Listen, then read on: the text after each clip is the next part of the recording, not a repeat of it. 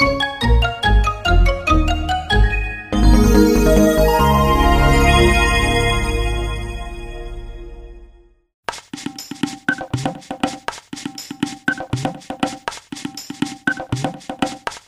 E aí galera, tudo certo? Beleza? Estamos começando mais um Gamecast Show, o seu podcast sobre games. Eu sou Anderson Sonsini e comigo Flávio Cantarzo. Oh, bom dia, boa tarde, boa noite. Ah, parece que vai fixar então. Bom dia, boa tarde, boa noite, né? Isso aí. aí mano. comigo também Henrique Legião. Fala Henrique. E aí pessoal, tudo bom? Beleza, vamos começando aqui mais um programa. Antes, convidando, como sempre, você para seguir a gente lá no Instagram, arroba Gamecast Show Oficial para notícias sobre games. Segue a gente também lá no YouTube, arroba Gamecast Show Show. É só você colocar dessa forma na barra de buscas que você encontra a gente por lá também. Tem alguns dos programas nossos em vídeo e algumas gameplays também. Muito bem, queridos. Hoje nós vamos falar de um jogo que especialmente estávamos esperando por muito tempo e terminamos ele e resolvemos trazer aqui para vocês este programa. Voltamos aos programas de jogos, mas antes, claro, nós vamos falar aqui os nossos destaques de notícias dessa semana. Eu quero falar nessa semana porque nos últimos dias nós tivemos aí a beta de Mortal Kombat 1, né, para as pessoas que fizeram a compra, né, na, no, no, período de pré, na, no que a gente chama de pré-venda, né, para as pessoas que compraram no PlayStation 5 e no Xbox também, no Xbox Series. Só para o PC que não teve, né, porque já falamos sobre isso no outro programa, né, provavelmente eles acham muito arriscado fazer isso. E eu, como eu fiz a compra, né, na pré-venda do jogo, participei, né, desse dessa jogatina aí de final de semana do, do Mortal Kombat. Eu vou falar para vocês, viu, o que a gente viu nos vídeos aí realmente tá confirmado, cara. O jogo tá lindíssimo, viu? Ah, é? Que bacana. Tá muito bonito o jogo, tá com uma gameplay bacana. É, além de ter jogado, claro, vi também algumas gameplays de pro players. Tem cara que já tá, parece que já tá preparado para jogar campeonato. É um negócio impressionante, mas é, é, é muito a cara dos também. jogos de luta atuais, é. né? É, alguns combos insanos que já fizeram aí. Quase um combo infinito do Johnny Cage, é um negócio impressionante, cara. Mas assim, o jogo tá muito bacana. Eu também já risquei os meus combinhos ali, já fiz minhas brincadeiras. Um ou outro Fatality já tá disponível ali pra gente ver também. Tá, nossa, tá super bonito, cara. Isso era uma, uma coisa que me deixou um pouco meio curioso, porque eu, eu cheguei a ver vários vídeos do pessoal na, nas análises do, do trailer do Mortal Kombat 1. Alguns não gostaram muito dos gráficos. Ô, louco. É, e o que o pessoal acabou chegando na conclusão, né? É que assim, é, o gráfico tá bonito e tudo, mas é como tava um pouco mais claro, não tava muito tão tenebroso, né? Tão som das sombras, né? Como os outros, o pessoal tava meio que estranhando.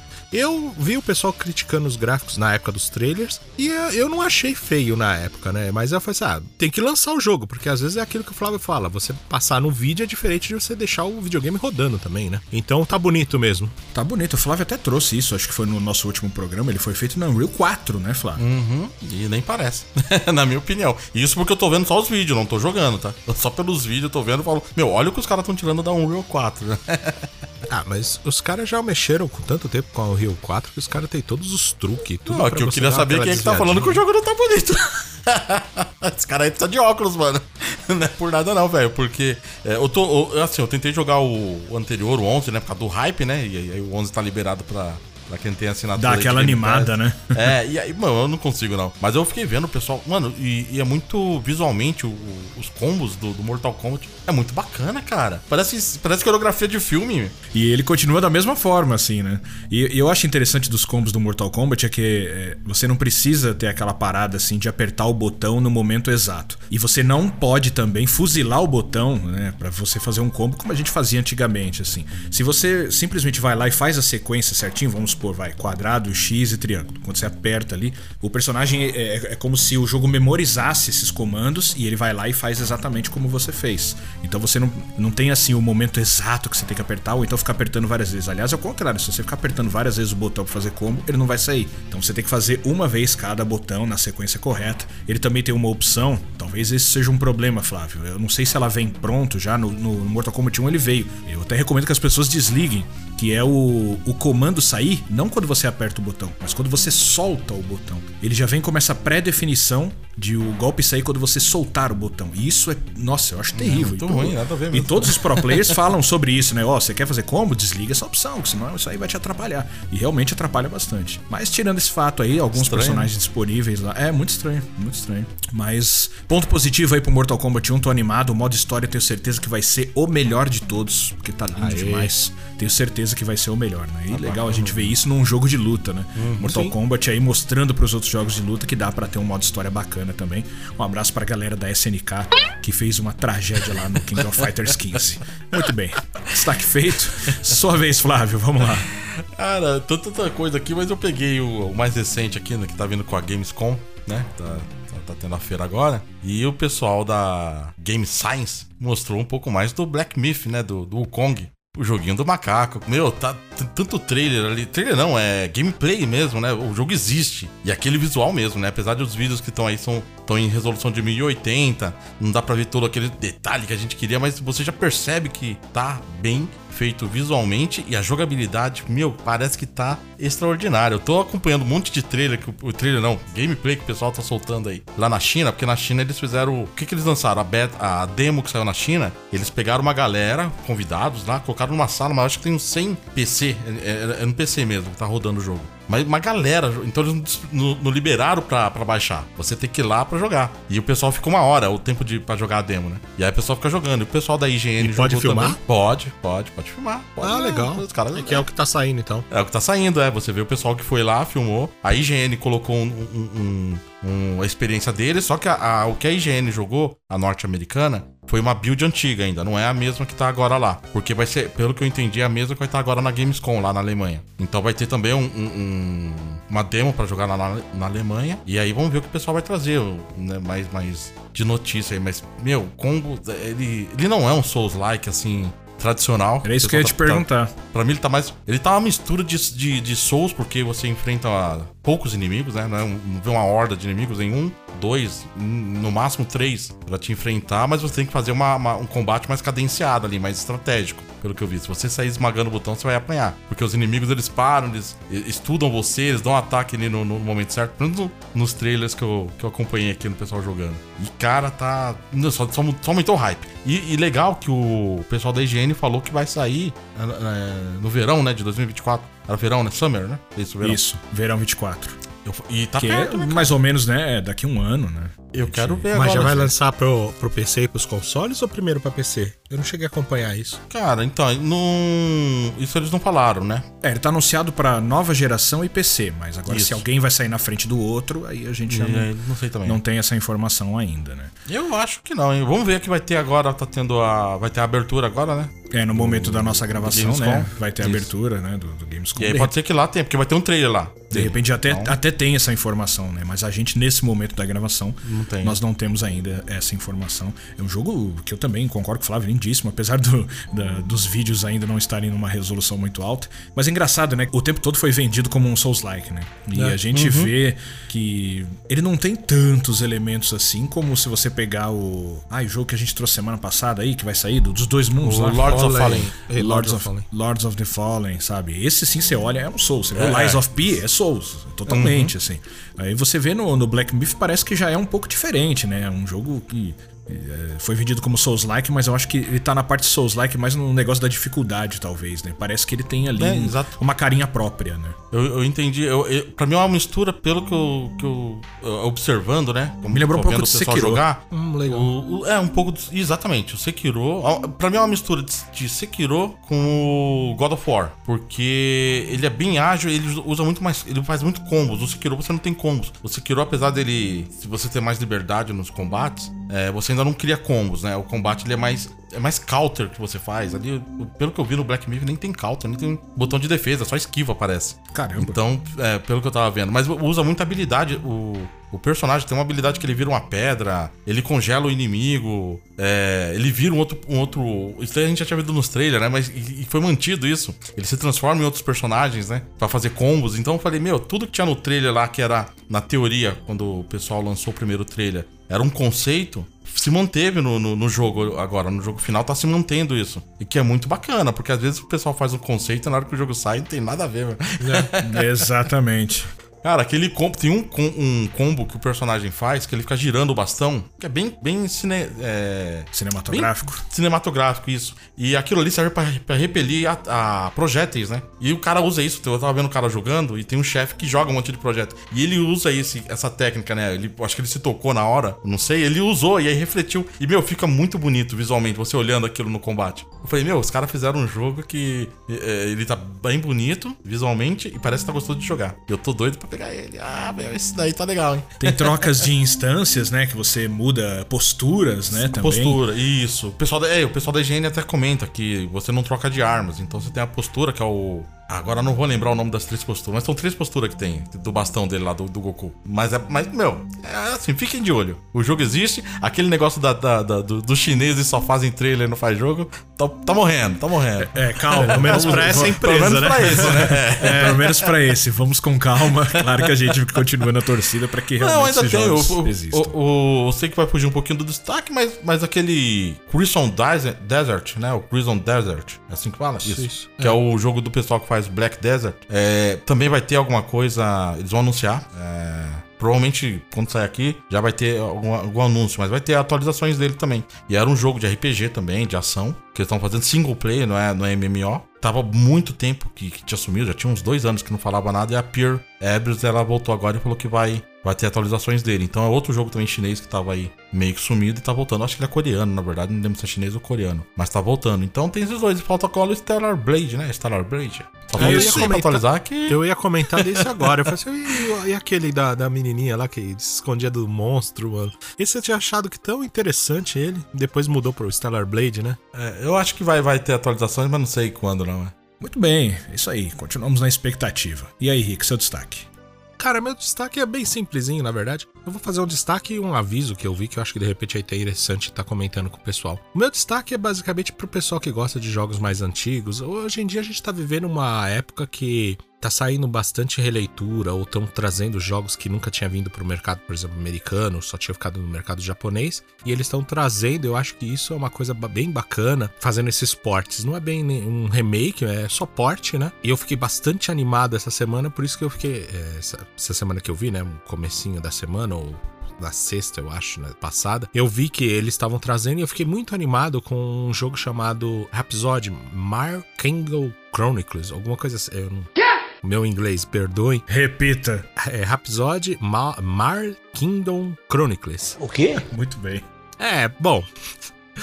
que na verdade é uma coletânea de dois jogos que seria o Rhapsody 2, que saiu pro PS1, que nunca foi pro mercado americano, e o Rhapsody 3, que saiu pro PS2, também nunca foi pro mercado americano. Eu joguei muito o primeiro Rhapsody, foi um dos primeiros jogos que eu joguei quando eu peguei o PS1. É um jogo muito bacana, um RPG bem simples, uma coisa mais é, light para se jogar. É um jogo musical, vamos dizer assim. É um RPG de turnos. Os, uh, o que eu me chamo bastante atenção na época é que os, quando você entrava em batalha, ele gerava um turno como se fosse mais Tactics. Um RPG mais Tactics, com, com grades, esse tipo de coisa coisa que na época não era muito comum. Ou você tinha o Tactics bruto, em que você só tinha história, história, história e batalha, ou você tinha o RPG normal, que tinha os turnos. Esse não, esse era um RPG que você passeava pelos mundos, procurava se desenvolver na história, e no meio das batalhas ele entrava um, um mini Tactics. Isso eu achava bastante interessante. Fora as músicas, né? Era um jogo meio musical, os personagens ficavam cantando o tempo todo. Tá saindo pro Nintendo Switch, agora no final do, do mês, 29 de agosto. Nintendo Switch e pro PS5, para quem se interessar e quiser experimentar esse novo jogo, acho que é interessante de ver. Rhapsody Mal Kingdom Chronicles. Esse? Acertou! Isso. Um jogo meio musical que tem Rhapsody no nome. Oh, mamma mia, mamma mia! Mamma mia, let me go! Não, Anderson, fica inevitável, não é do seu estilo. Fica inevitável você... fazer a piadinha, né? Você tem é. música do Queen ou não. Não, não, não. Tem? Então não. Infelizmente não, mas as músicas são bem legais. Quem não jogou o primeiro jogo, ele saiu uma releitura pro Nintendo Switch. É, ele também saiu dentro de uma coletânea, a coletânea do Prime, Prime Press. Como? É, Prime, Prime Present NES Collection Volume 3 tem dois jogos e um deles é o, o primeiro episódio que saiu pro PS1 originalmente. Esse jogo ele tem pro Nintendo DS que saiu um port também para quem quiser procurar essa série. Fica a dica, né? Eu gosto, né? Não sei, vocês dois não é muito a cara de vocês, mas já vi aqui não é, é minha cara não. Vona do Flávio aí. e aí eu só vou fazer um comentário, né, do fora do destaque, né, que eu achei interessante de ver e eu acho que quem não acompanha muito a mídia e tá acostumado em fazer compras na Argentina no Nintendo Switch para ficar tomar um pouco de cuidado que parece que a Nintendo bloqueou os cartões é, de compras. Já estava saindo muita, muitos canais que estavam dando dicas de comprar na Argentina, sempre teve na verdade, né? Eu mesmo já cheguei a comprar na Argentina, sai, sai bem mais em conta de comprar, normalmente é um terço do preço. Nessa semana até o, o pessoal, eu cheguei a ver alguns vídeos, o pessoal até indicando comprar o, aquele, aquele cupom, né? Que, aquele cupom duplo que a Nintendo dava. O pessoal tava indicando que tava saindo muito mais barato e tudo, mas parece que a festa infelizmente acabou e a Nintendo deu uma cortada, então os cartões de outro lugar, por exemplo, a gente não conseguiria comprar. Tá habilitado de comprar lá na, na mesmo trocando a sua nacionalidade no console, tá habilitado de comprar, mas você não consegue usar os cartões nacionais. Teria que dar um jeito de conseguir é, uma conta lá, uma cartão lá, ou não sei como você conseguiria fazer esse tipo de compra. Mas para quem tiver acostumado a sempre comprar, não vai direto, dá uma pesquisada antes, porque pode ser que você não consiga. É mais a dica que eu queria comentar. É, a inflação lá na Argentina tá muito alta, né? Então a defasagem é muito rápida. Por isso que as pessoas acabam procurando a Argentina para fazer essas compras e acaba se tornando até mais barato. Ou seja, acabou a festa. Infelizmente. Muito bem. E o PS5zinho? Gostaram? Eu vi uma notícia que o pessoal fala das especificações, mas eu não vi nada oficial. Ah, falaram que parece que é, não sei, 5 centímetros menor. É, é pouca coisa menor falaram, né? É brincadeira, bem slim. Mas o formato é o mesmo? Ele tem a opção lá, o que o cara vazou lá, um vazador fez, ele, é uma, ele tem a opção de tirar o disco de leitura. Puta de disco, que né? louco! Né? Aí você Nossa. pode tirar e coloca só, o, vira como se fosse o, o digital. Aí, ah, não, quero. Aí você compra separado o leitor, tira ele e coloca o leitor, encaixa lá. Hum, isso é legal. Isso, eu gostei desse, desse rumor da primeira vez que ele falou e gosto desse segundo Na rumor. Na verdade, eu acho que é mais para isso, para evitar ter que lançar os dois aparelhos, o digital e o, com, com o leitor, né? Ele lança um só, sem o leitor. Aí o cara fala, não, quero com o leitor. Aí vai lá e compra a parte. Né? Eu vou dizer que isso é uma pena do Xbox, viu, cara? Eu gostaria muito de. Assim, você pensa, eu tô com o Série X, o Série S. Gostaria de comprar um leitorzinho à parte. Eu não tenho necessidade de pegar um Série X, mas um leitorzinho eu pegaria, viu? Mas. Mas a Microsoft aboliu os... as é, mídias. A mídia física, antiga, né? É, só pra quem tem as antigas, né? Não, sim, mais pra coleção, porque ele é retrocompatível com tudo, né? Eu tenho isso, alguns joguinhos do 360, uhum. eu tenho alguns joguinhos do One. Então, valeria para isso, né? Sim. Muito bem. Vamos, portanto, ao nosso jogo de hoje. Nossa senhora.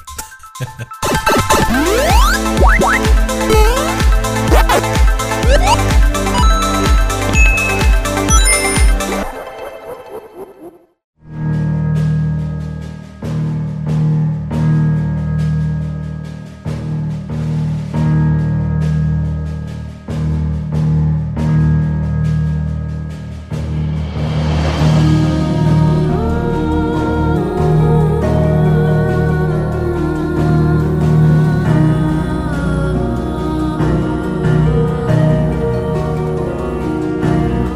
Muito bem, meus amigos, galera animadíssima aqui nos bastidores para falar do jogo.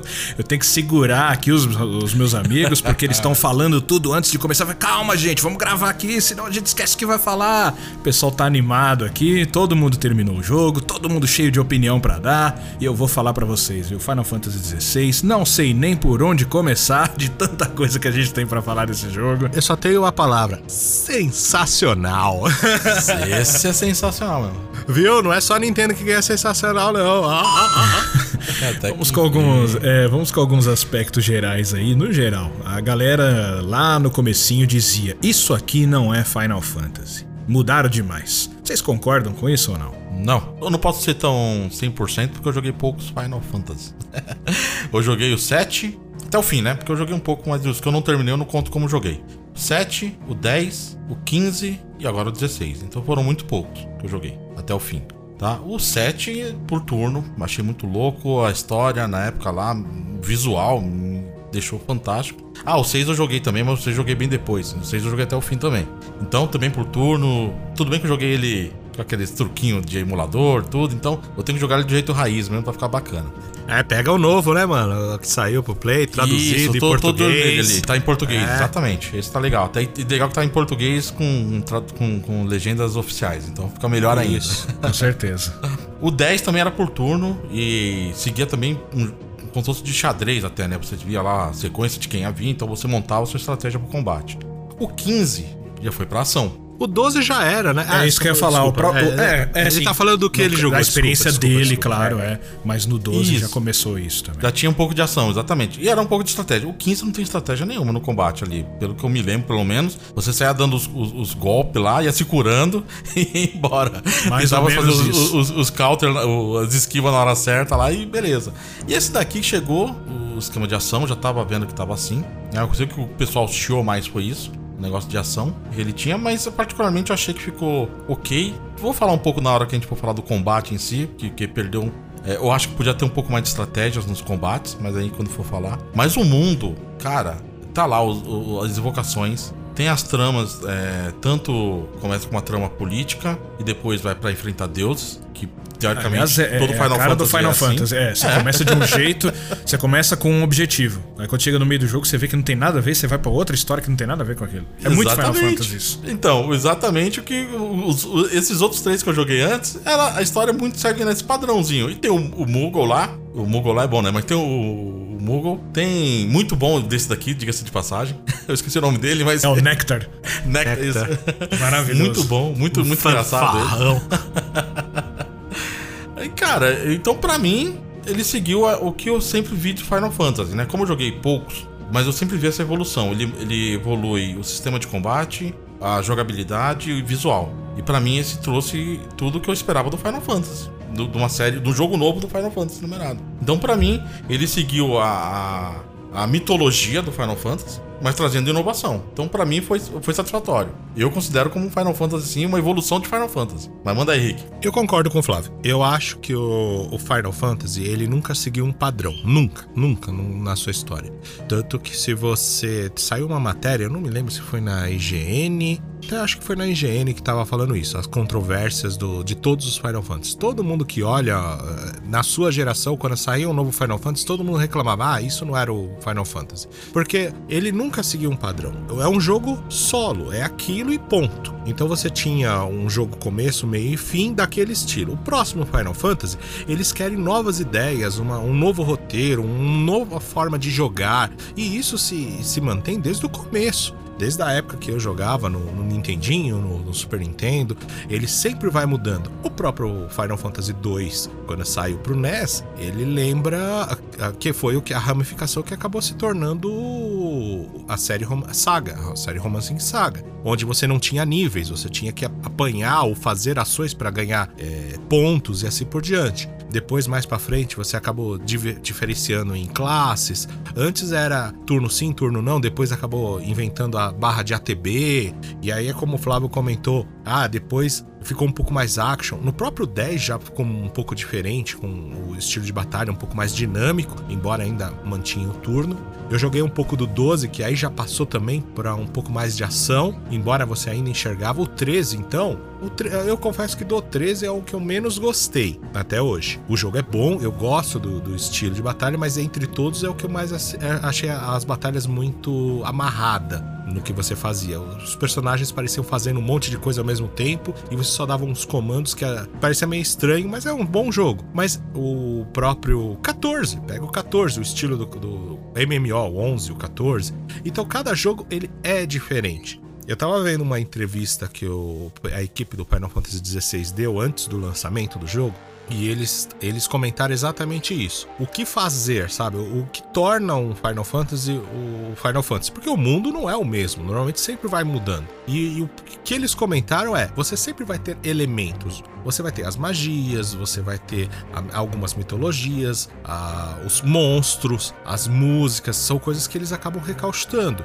Isso é o que torna o contar da história. E isso tudo o 16 tem. Numa nova forma de se jogar, uma nova perspectiva, assim como eles inovaram bastante no 15, que eu acho o sistema de batalha interessante do 15. E no 16, para mim, eu achei que ficou muito bom dentro do, do que o Flávio falou, tem o mundo, tem as músicas, tem muita referência. Para mim é um Final Fantasy. Pode não ser o Final Fantasy que você queria, ou de repente que você. É, do seu gosto, você poderia preferir algo um pouco mais de turno. Mas você não pode discriminar a ideia dos produtores ou que eles quiseram trazer uma inovação para você. Porque senão fica naquelas. Se eles trazem muita inovação, não, isso não é o jogo que eu queria. Ou se eles trazem tudo a mesma coisa, ele, pô, então é uma DLC, sabe? Sempre tem essa crítica, né? Eu acho que vocês dois resumiram muito bem, porque o Final Fantasy ele realmente é isso, né? Ele é uma inovação a cada jogo que vem e sempre com as grandes referências que tá todo mundo acostumado com o mundo de Final Fantasy, né?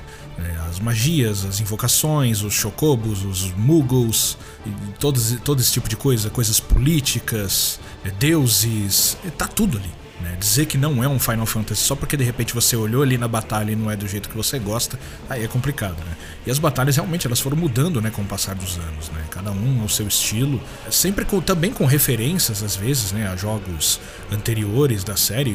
Esse, por exemplo, é, eu vejo muitas referências ao Final Fantasy XIV, a gente vai falar bastante sobre as batalhas. Eu acho até um, um ponto muito positivo, porque apesar de ser um MMO, né, as batalhas do 14, é, esses elementos que eles pegaram das batalhas do 14 são muito interessantes. Eu acho legal quando um boss prepara uma magia e aí, tipo, tem uma marcação no chão, tipo, ó, a magia vai cair aqui. Então você tem ali, meio que, entre aspas, um desespero para sair daquela área, tentar se esquivar, tentar correr de alguma forma e tudo mais. E fora um outro incremento também desse jogo que são as batalhas de icons, né? Que ficaram muito interessantes também. Não sei se vocês curtiram bastante até. Que Nossa senhora!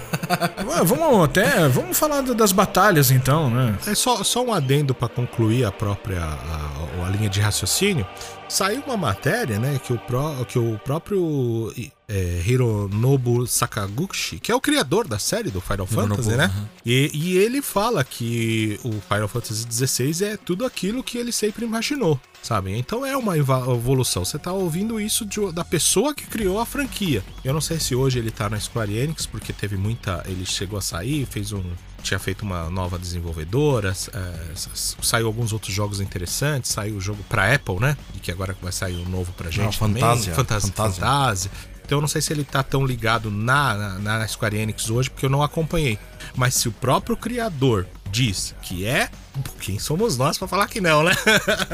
Não, a gente pode até discutir, mas é, eu acho que é inegável. Mim, né? trouxe, é, é, é, o que eu, o que eu sempre quis. É, eu lembro quando eu comecei a jogar Final Fantasy, lógico, né?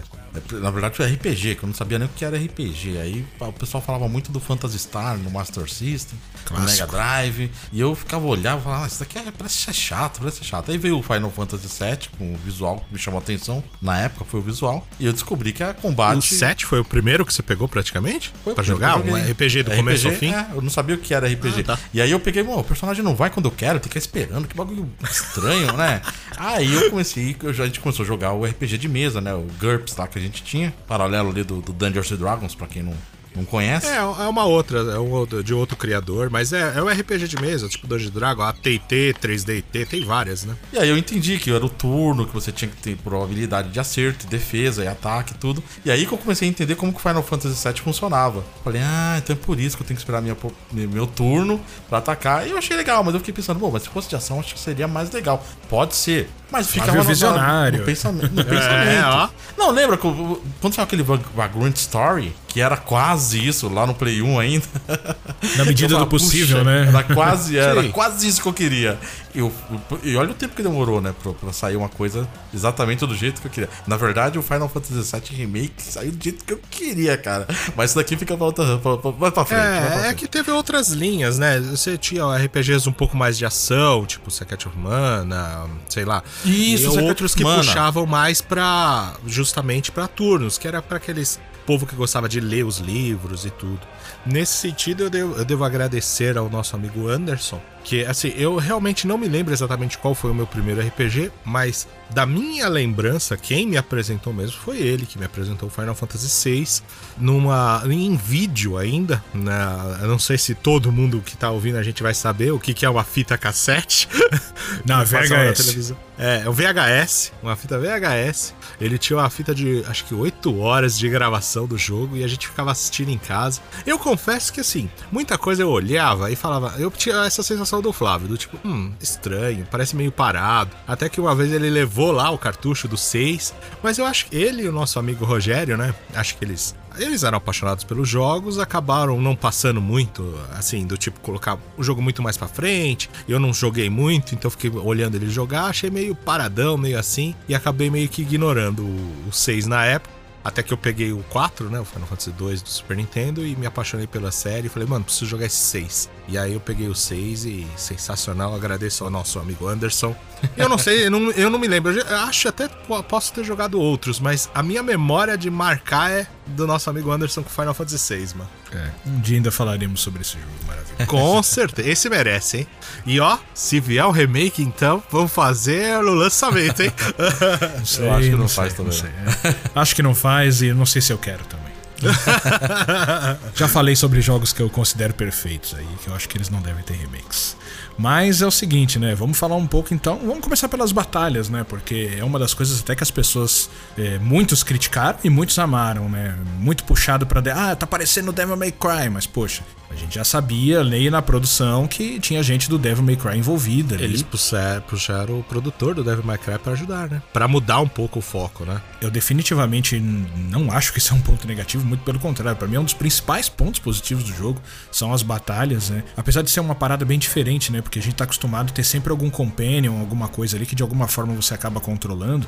É, talvez no 15 também você tinha ali, você controlava o Noctis, mas você tinha ali, né, os outros companheiros dele que de uma certa forma você até controlava.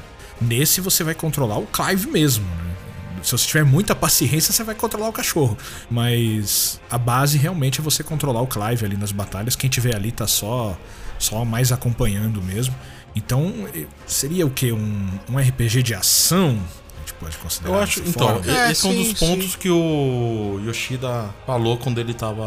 Porque ficaram questionando, porque não era por turno, não sei o quê, porque não é um, um JRPG, né? Um JRPG. É, o clássico, né? Que, né? que, que, a gente coloca ali, que a gente sempre fala. E ele, ele acha muito pejorativo esse negócio de JRPG. Ele acha que. Eu acho que é besteira dele achar que tá, tá denegrindo, né? Eu acho que é um, um jeito da gente é, separar o jeito. Dividir, né? Fazer, Dividir, é que a gente fala os JRPGs e os westerns, né? É, Isso. É, porque senão, assim, os, ambos são RPGs, mas eles são completamente diferentes. Tem gente que vai gostar um pouco mais do estilo, um pouco mais por turno, um pouco mais a história daqueles tipos de história, acaba sendo um pouco diferente do povo ocidental, do jeito de contar, do jeito de atacar, das mecânicas. Então, para dividir, eu não acho pejorativo. Na verdade, eu, eu particularmente até prefiro mais jogos ao estilo JRPG do que o RPG mais ocidental. Eu gosto também, mas eu ainda prefiro. Era, era o que ele queria trazer, pelo menos pelo que eu vi em algumas entrevistas. Ele queria deixar mais é, ocidentalizado, tirar esse negócio de J. É um jogo já feito um RPG feito no Japão, mas com caras de action RPG, né? Que é o, seria o, o mais voltado aqui pra gente. Pro... É que ele queria expandir, né? Ele queria que eu, ter um público maior, né? Sim, eu acho que até. Bom, pelo que eu vi, vendeu bem, apesar da, da, Square falar que não vendeu bem. Eu achei legal, cara. Eu achei que ficou. É, não, não é um, um, JRPG que a gente estava esperando, que faz muito tempo no jogo também, vou ser sincero com você. Aliás, a gente vai jogar um, um JRPG que não foi feito no Japão, que é o Sea of Stars. Opa! tá chegando o Sea of Stars aí. Cara, assim, eu gosto desse estilo de batalha que ele, que ele fez, porque, de certa forma, ele lembra bastante o estilo do Devil May Cry, o próprio Bayonetta, mas sem perder a característica dos jogos que você já está acostumado. Quem tem mais experiência, ou que passou, vivenciou os outros jogos de Final Fantasy, você enxerga muita coisa lá. E é natural porque você acaba enxergando muita coisa, por exemplo, no, no, meu ponto de vista, eu tenho 3 mil horas de Final Fantasy XIV. Então, no próprio sistema de batalha, eu consigo ver muita referência ao 14. O 14 ele é um MMO, ele é aquela coisa de você ficar selecionando a, as técnicas, o resfriamento, que é aquele lance da, da técnica poder usar de novo, que ele vai o ter famoso cooldown. Isso, o famoso cooldown. Usar o I, que é a, as áreas de ataque que você não pode estar tá lá dentro. Tem, tem, tem vários elementos. Só que o Final Fantasy XIV ele foi expandindo. Pô, tem mais de 10 anos de jogo, né? E sai, cada expansão que sai é como se fosse um jogo novo, muda muita coisa. As próprias batalhas de, dos primals do Final Fantasy XIV, que depois eu acho que na segunda expansão mudou para Icons a partir da segunda, que tem no, no Final Fantasy XVI.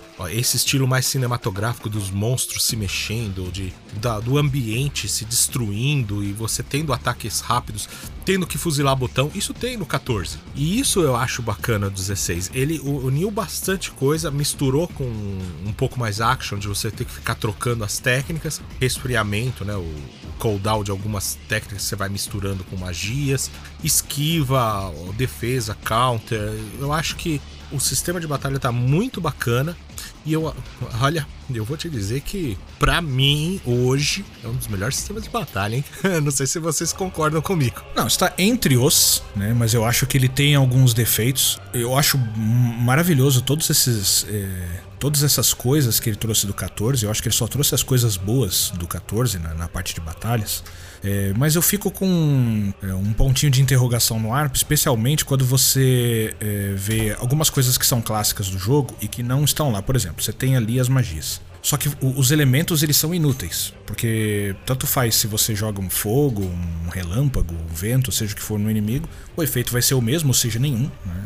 Não tem um efeito elemental e não tem pontos fracos. Então você, na verdade, você está usando mais as técnicas por cooldown do que pela necessidade de você atingir o inimigo com, com um certo elemento. Acho que vocês entendem, é, né? O, o, sim, na verdade os inimigos eles ficaram um pouco mais como esponja de danos, né? Então isso eu achei um pouco. É, eu não vou dizer a palavra chato, mas assim, as batalhas comuns mesmo, elas acabam demorando um pouco mais, principalmente se você for tentar ficar fazendo só sequências de combos, esse tipo de coisa. Se você não for estar tá utilizando as magias, vamos dizer assim, os icons, você vai ficar batendo por horas. E mesmo os inimigos mais fracos, você vai bater. A não ser que você faça uma, um esqueminha com os, com os assim, e aí você acaba quebrando as barras de, da estamina dele. É, o jogo ele te incentiva a usar essas habilidades, né? Isso é Sim. é muito claro. Né? Isso até lembra um pouco o Forspoken. Forspoken é a mesma coisa. Ele tem o cooldown também das magias, mas ele fica te incentivando a fazer uma troca, use outros, use outros, use outros. O fato de você não ter mana e você ter a técnica à disposição,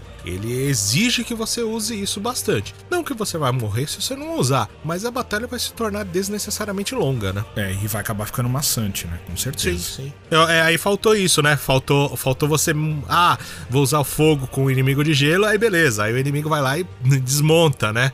Faltou isso mesmo. É, então, esse é um dos pontos que eu, que eu ia falar que, por exemplo, o Final Fantasy VII Remake tem. Um dos pontos que ele tem na parte de estratégia que o, o 16 não teve, né? Que é o, a parte de, de elemental, né? E eu sei que eles quiseram colocar essa limitação de você usar X a icon, né, icons no combate, mas eles podiam ter feito alguma coisa, tipo assim, você tem todos habilitados, né? E aí quando vir um inimigo de com, com, com um elemental que seja mais fraco, você usar aquele, você selecionar aquele, né? E não ficar só limitado aos, aos seis, né, que você pode usar. É, você, três, você, né, você, na verdade. É, né? três. É. São é seis verdade, poderes, né? Na hora de você criar, na hora de você desenvolver, você pode fazer, né, cara? Você pode, por exemplo, colocar uma barra extra para você fazer combos de três. Você pode fazer, por exemplo, três favoritos de icons diferentes e na hora que começar a batalha, você simplesmente fazer uma sequência de botão e trocar as barras, né?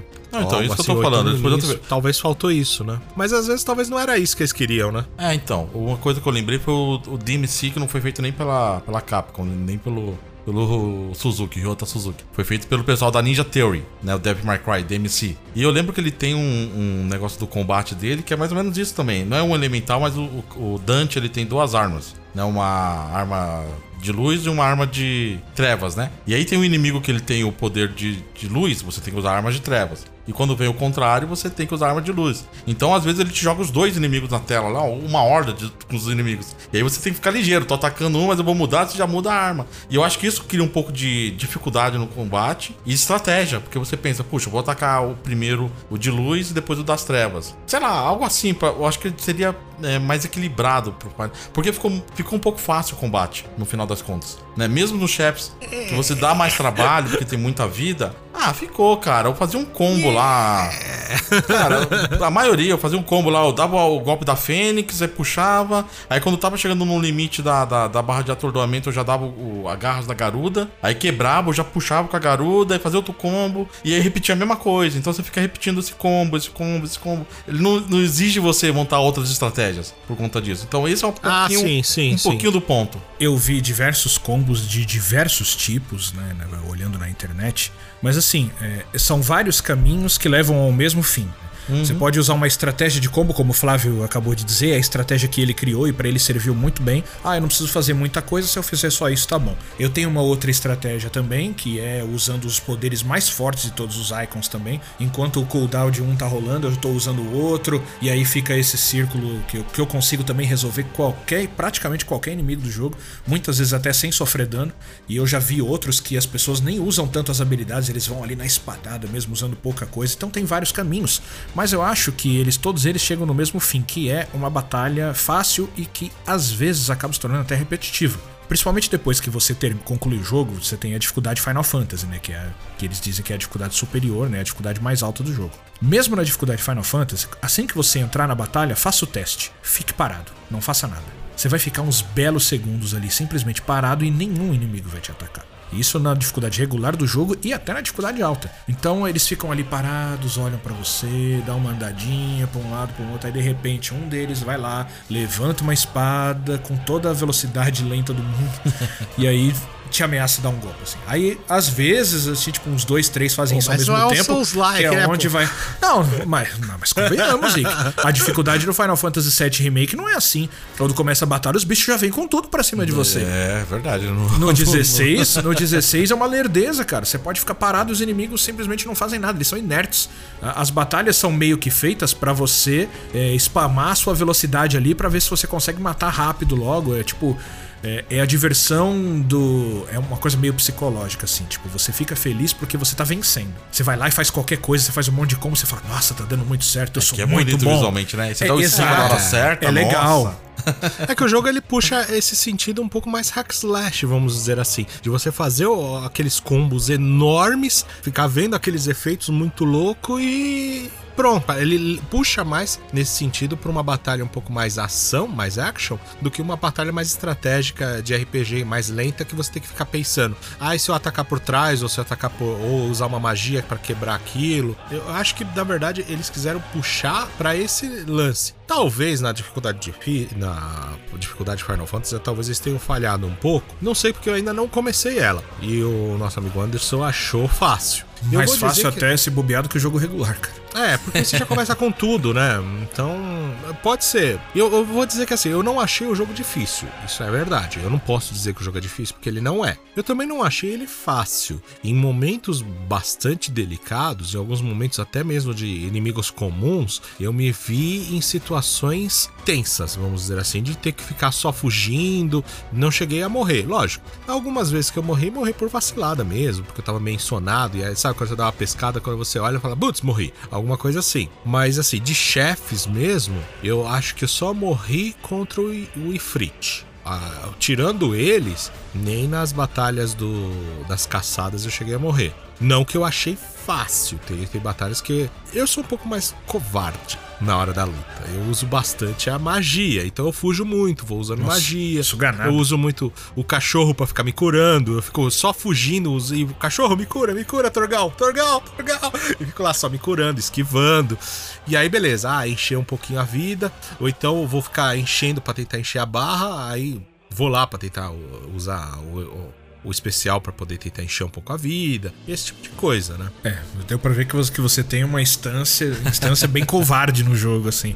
Porque o jogo ele te incentiva é, justamente a você chegar lá e spamar a habilidade. Mano, é, é porrada pra tudo quanto é, é lado. É porradaria né? pra tudo quanto é lado. Na verdade, o, o, a facilidade do jogo, ela se faz presente quando você não dá espaço pro inimigo. Se você fica dando espaço pro inimigo, aí ele vai preparar magia, ele vai para cima de você, ele vai atacar de longe, ele vai fazer um ah, monte de coisa. Quando você tá lá pinda Pindaíba não dá pra ir pra é, cima. Mas você não, tá na porque... Pindaíba porque você quer.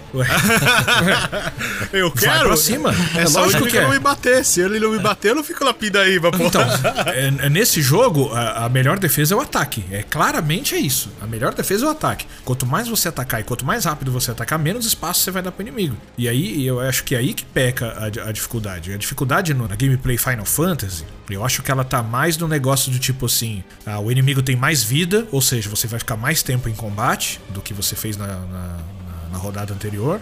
Tipo, um golpe dele, em vez de sugar, vai, 30% da sua vida, vai sugar 50%. Então, tipo, se ele te der uns 2, 3 golpes, você vai morrer. Você tem que ficar mais ligeiro nisso. Só que também você tem todas as habilidades, você tem tudo de melhor do Icon, dos Icons, você tem armas boas, você pode montar uma build muito mais forte, sabe? As você... armas vão evoluir mais também, né? Sim, e tem builds que você monta que o seu inimigo simplesmente ele não se mexe. A gente tá.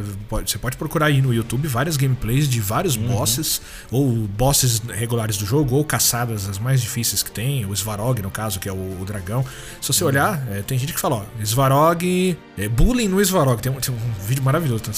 Ele se chama Bullying no Svarog. Que ele simplesmente. Ele soltou só o primeiro ataque. Ele só soltou esse primeiro ataque porque é o tempo do, do Clive chegar até ele.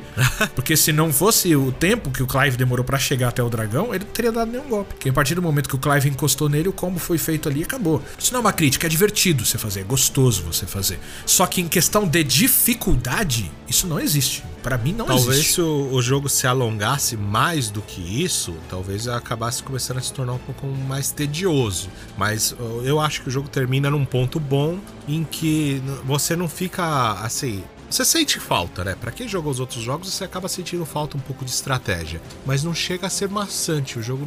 Toda hora que você tá numa batalha, você acha divertido, né? Não, Porque isso eu concordo. É divertido. A, a, batalha é gostosa de fazer, os combos. Às vezes você quer testar algumas outras coisas. Quando você não tá de saco, você tá meio que de saco cheio, você simplesmente muda um pouco a sua composição de, de batalha. Eu usava muito o Titã, aquele que socava o chão. Então chegava perto dos inimigos, pá, praticamente metade da vida todo mundo ia embora e já soltava a da X para todo mundo cair. Então, tem um jeitinho de você facilitar. Ou você vai fazendo os combos animais que tem uma visão muito bacana, né? Quando você tá de saco cheio das batalhas, o que, que você faz? Carrega o Zantetsuki nível 5 e acabou. Pronto. Todo mundo morre. É simplesmente assim que você faz a batalha. Também, também.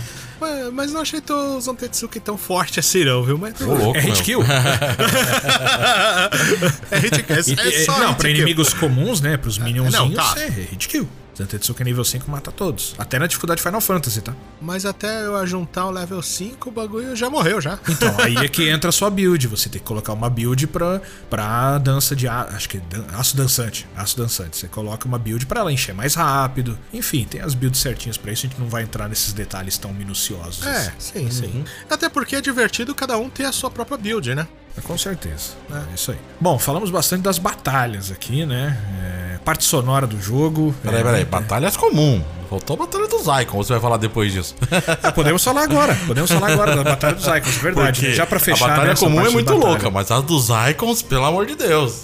Você gostou bastante então? Nossa, adorei, cara. Cinematográfico.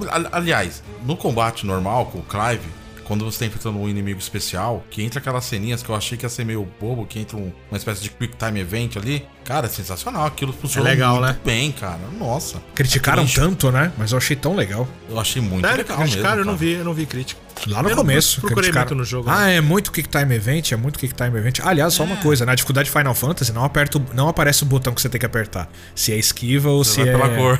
de ataque, você vai pela lascado. cor. Você vai pela cor. É, tá ferrado, né, Vermelho azul. Daltônico. Não, não, vermelho e azul, vermelho azul. Dá pra ah, vermelho e azul vai, mano. Vermelho azul, vermelho e verde, aí já era. E o de fuzilado ou quadrado também, a tela fica tremendo um pouquinho assim, então você consegue perceber. legal. Dá pra ir de boa.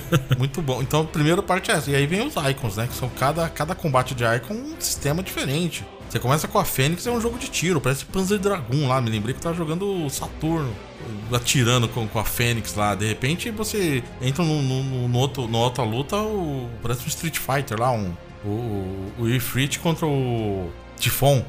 Que luta aquela, meu. Nossa, aquilo ali ganhou. Aí vem o Titã, uma luta fantástica aquela. Pra Cara, uma das mais épicas do jogo. Um, um, anime, meu. Nossa, do Titã foi louca. Em todos Caruda, os aspectos, né? Porque ela tem, ela tem diversas variações, né, cara? Primeiro a luta com o Kupka ali, né? É, isso, uma, começa o que é interessante é, é que assim, os, os, chefes, eles têm várias formas, né? Vamos dizer assim, né? Terminou a primeira forma, ele vai pra segunda, vai pra terceira e é uma coisa cada vez mais cinematográficas. No começo com Quick Time Events, daqui a pouco aquelas coisas mais fantasiosas, aquelas, aquelas coisas gigantes. Super gigantes, né? É, é muito louco o bagulho.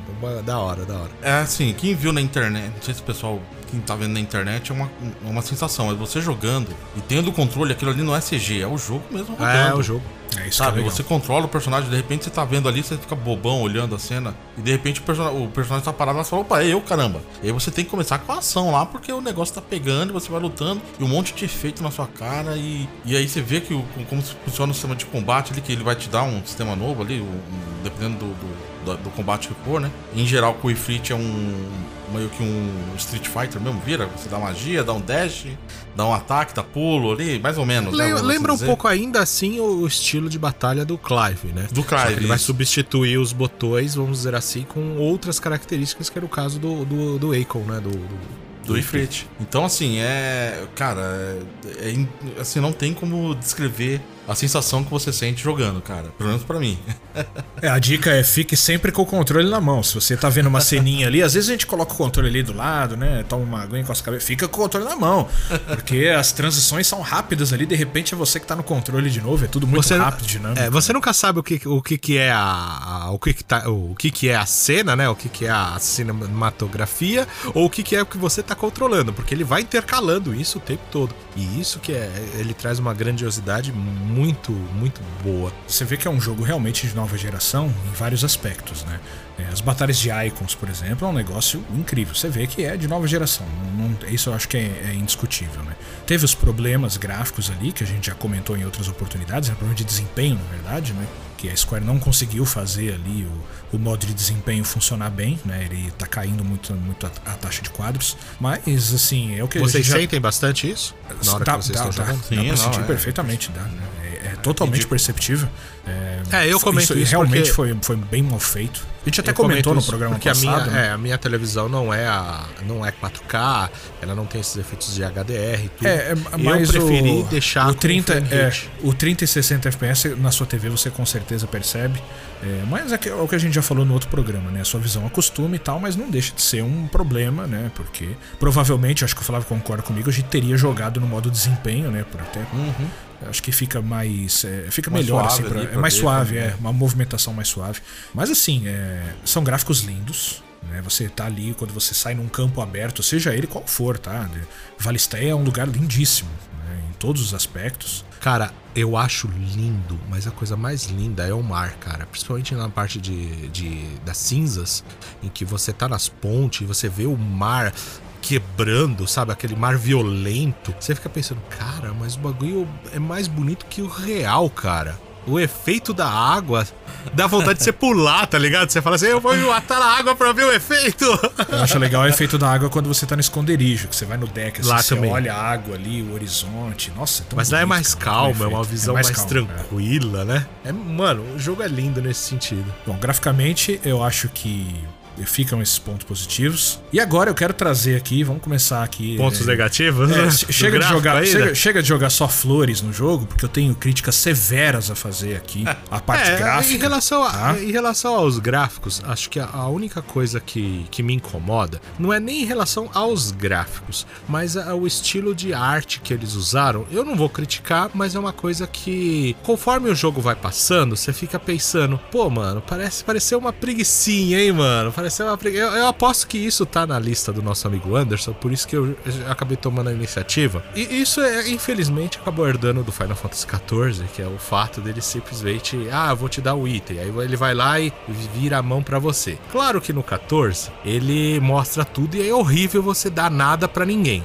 Essa é a verdade. No 16, eles já deram uma misturada na câmera que dá uma enganadinha. Mas, mas assim, tudo bem, convence quando eu vou te dar um carta, um papel, vou te dar um, sei lá, uma pedra. Sabe, a cena é sempre a mesma, você esticando a mão. Convence nada, mano. Essa foi a péssima herança que ele trouxe do Final Fantasy XIV. Você tá pegando no pé de coisa mais simples, cara. Sabe o que eu achei ridículo? Essa é a coisa trouxe? que eu achei mais feia Eu vou jogo. falar, vou falar é. pra você. Você tá pegando é. só as partes simples, mas é. vai lá, Flávio. É, é quando você chega a falar com o NPC, que ele chega todo durão, vira assim num ângulo de 45 graus. É muito PlayStation 3, cara. Cara, que zoado isso. Ou ele guardando a espada, mano. Ele pega assim, do nada, ele faz tchum, uma movimentação super tosca e coloca nas costas assim em menos de, sei lá, 5 segundos. Não, um segundo. Não, é, é meio segundo, a espada tá guardada já. Ah, não, peraí, peraí. Vocês queriam que ele desse uma limpadinha, virar. guarda mais devagarinho, assim, cara. Coloca uma movimentação bacana. É uma forma Exato. correta. Ou e não igual o Final Fantasy XIV. Ele, isso aí, gente, essas técnicas usadas artisticamente falando do Final Fantasy XVI, elas são herdadas do 14, que elas são legais no 14. Por quê? É por causa da jogo, idade. Né? Exato, é, por causa da idade. Você fala, pô, tá ok, não tem problema nenhum. Mas, gente, nós estamos no Final Fantasy XVI, geração eh, de PlayStation 3 para PlayStation 5. Tudo bem, teve uma evolução gráfica no 14, a gente entende, para nova geração e tal. Mas ainda assim é um jogo, né, de, de 10 anos atrás. Aí é muito uhum. tempo, gente. É muito tempo. É, eu acho que assim, graficamente é uma coisa, agora artisticamente, vamos dizer assim, é outra. Eu acho que é, eles se conectaram. Falou, Duas ele equipes, deveria ter, faz, é, deveria ter um pouco mais de, vamos dizer assim, animação, né? Um pouco mais orgânico. Isso daí eles puxaram muito de um MMO que talvez você não tem muito, como um jogo de coleta, coleta, coleta, você não vai ligar muito para esse tipo de coisa. Mas num jogo que, que você tá focado num personagem com uma história mais reta, é, você percebe, né, mano? Sei, é, cara. Um jogo com um escopo tão gigante como Final Fantasy XIV, você entende que você acaba tendo que economizar em uma coisa ou outra, é. porque é uma coisa muito grande. A minha crítica aqui que não é o 14. Eu adoro Final Fantasy 14. Você sabe, que eu tenho sim, sim. não tantas horas quanto você, óbvio, mas eu tenho muitas horas no 14. Também acho um jogo muito legal. Mas algumas coisas que eles levaram do 14 pro 16 mostra, tipo, ah, vamos, lembra quando a gente fizeram lá? Vamos fazer aqui também. Não dá, cara. Você tem algumas cenas muito claras assim além de, de todos esses aspectos que vocês, vocês trouxeram, é, os personagens, eles são os reis do, do braço cruzado. Quase qualquer cena você vai ah. lá, os personagens cruzam o braço. Os personagens estão lá, cruzam o braço. Eles não têm uma movimentação corporal, eles não têm o lip sync bacana. Cara, teve uma cena é, que aconteceu da, da Mid né, a filha do Cid, dando risada. Cara, e, e o boneco, o, o, desenho simplesmente não se mexeu. A Mid tava lá, hahaha, dando risada. E aí você olhava o, o personagem, a Mid, simplesmente não, não se mexeu. Não, não, não, nem abriu a boca para dizer que tava dando risada. Quando eu vi aquilo, eu falei, meu Deus, cara, que preguiça é essa? Que coisa horrorosa. Então eu acho que essa parte artística desse jogo que eles trouxeram do 14, para mim foi definitivamente a pior coisa que eles trouxeram do 14. Eles trouxeram muitas coisas legais do 14. Nessa parte de batalha que a gente já falou, toda essa coisa coisa faraônica de destruição tudo mais. Isso aí, ó, ponto positivo. Mas na, na parte artística, quando você lida com NPCs, ou nem até o próprio Clive mesmo, parece que, como o Flávio até falou de relance aí, parece que são equipes diferentes que, que, que fizeram. Né? Você tem uma cena, é, uma equipe que fez ali a parte principal, a, né? parte principal da história que você vê ali o lip sync perfeito, o Clive muito melhor desenhado, a Jill super bonita, todo mundo muito legal ali, o Gav, todo mundo. E aí você vê aquela que quando eh, dá aquele fade, vem a tela preta e aí volta de novo e aí você já percebe que é uma cena de gameplay. A partir dali, cara, todas as conversas são terríveis, cara. A parte artística ali eu achei horrorosa, muito ruim. Eu acho que é uma coisa muito de época, que serve lá atrás, mas não serve agora. E eu digo isso pela alta tecnologia que a gente tem hoje. Eu não tô falando que ah, lá era legal, mas no meu 16 não pode. Não, não é isso que eu tô falando ah, estragou meu Final Fantasy XVI. Eu não sou desses, gente. Eu, eu, eu, só acho que você trouxe muitas coisas legais de lá de trás, só que acabou vindo no pacote as coisas que hoje, é. hoje, o que a gente tem não cabe. Mas será que isso não é falta de tempo também pra fazer? Não, cara? eu não sei, cara. Não sei o que é. Pra mim, pra, mim, pra mim parece que exatamente tinham duas equipes. Quando eu tava jogando, era isso. A equipe principal que, que, que fazia a história, a história principal ali. Então as cenas de, de, de animação são muito bem feitas, eles conversando, eles é, falando, tanto é que era uma conversa, ele andava, ele até se movimentava, tudo. E quando é a missão paralela, é aquela coisa de tipo, cena contra cena, o personagem para um de frente com o outro, só mexe a boca, sabe? Até o Clive fica feio, mano. Ele só mexe a boca ali, aí corta ah. pro outro, o outro só mexe a boca, aí. Quando o NPC, desculpa, Flávio, quando o NPC sai de cena, aí o Clive dá aquela virada bem dura, assim, na direção do, do, do cara que tá saindo de cena, assim.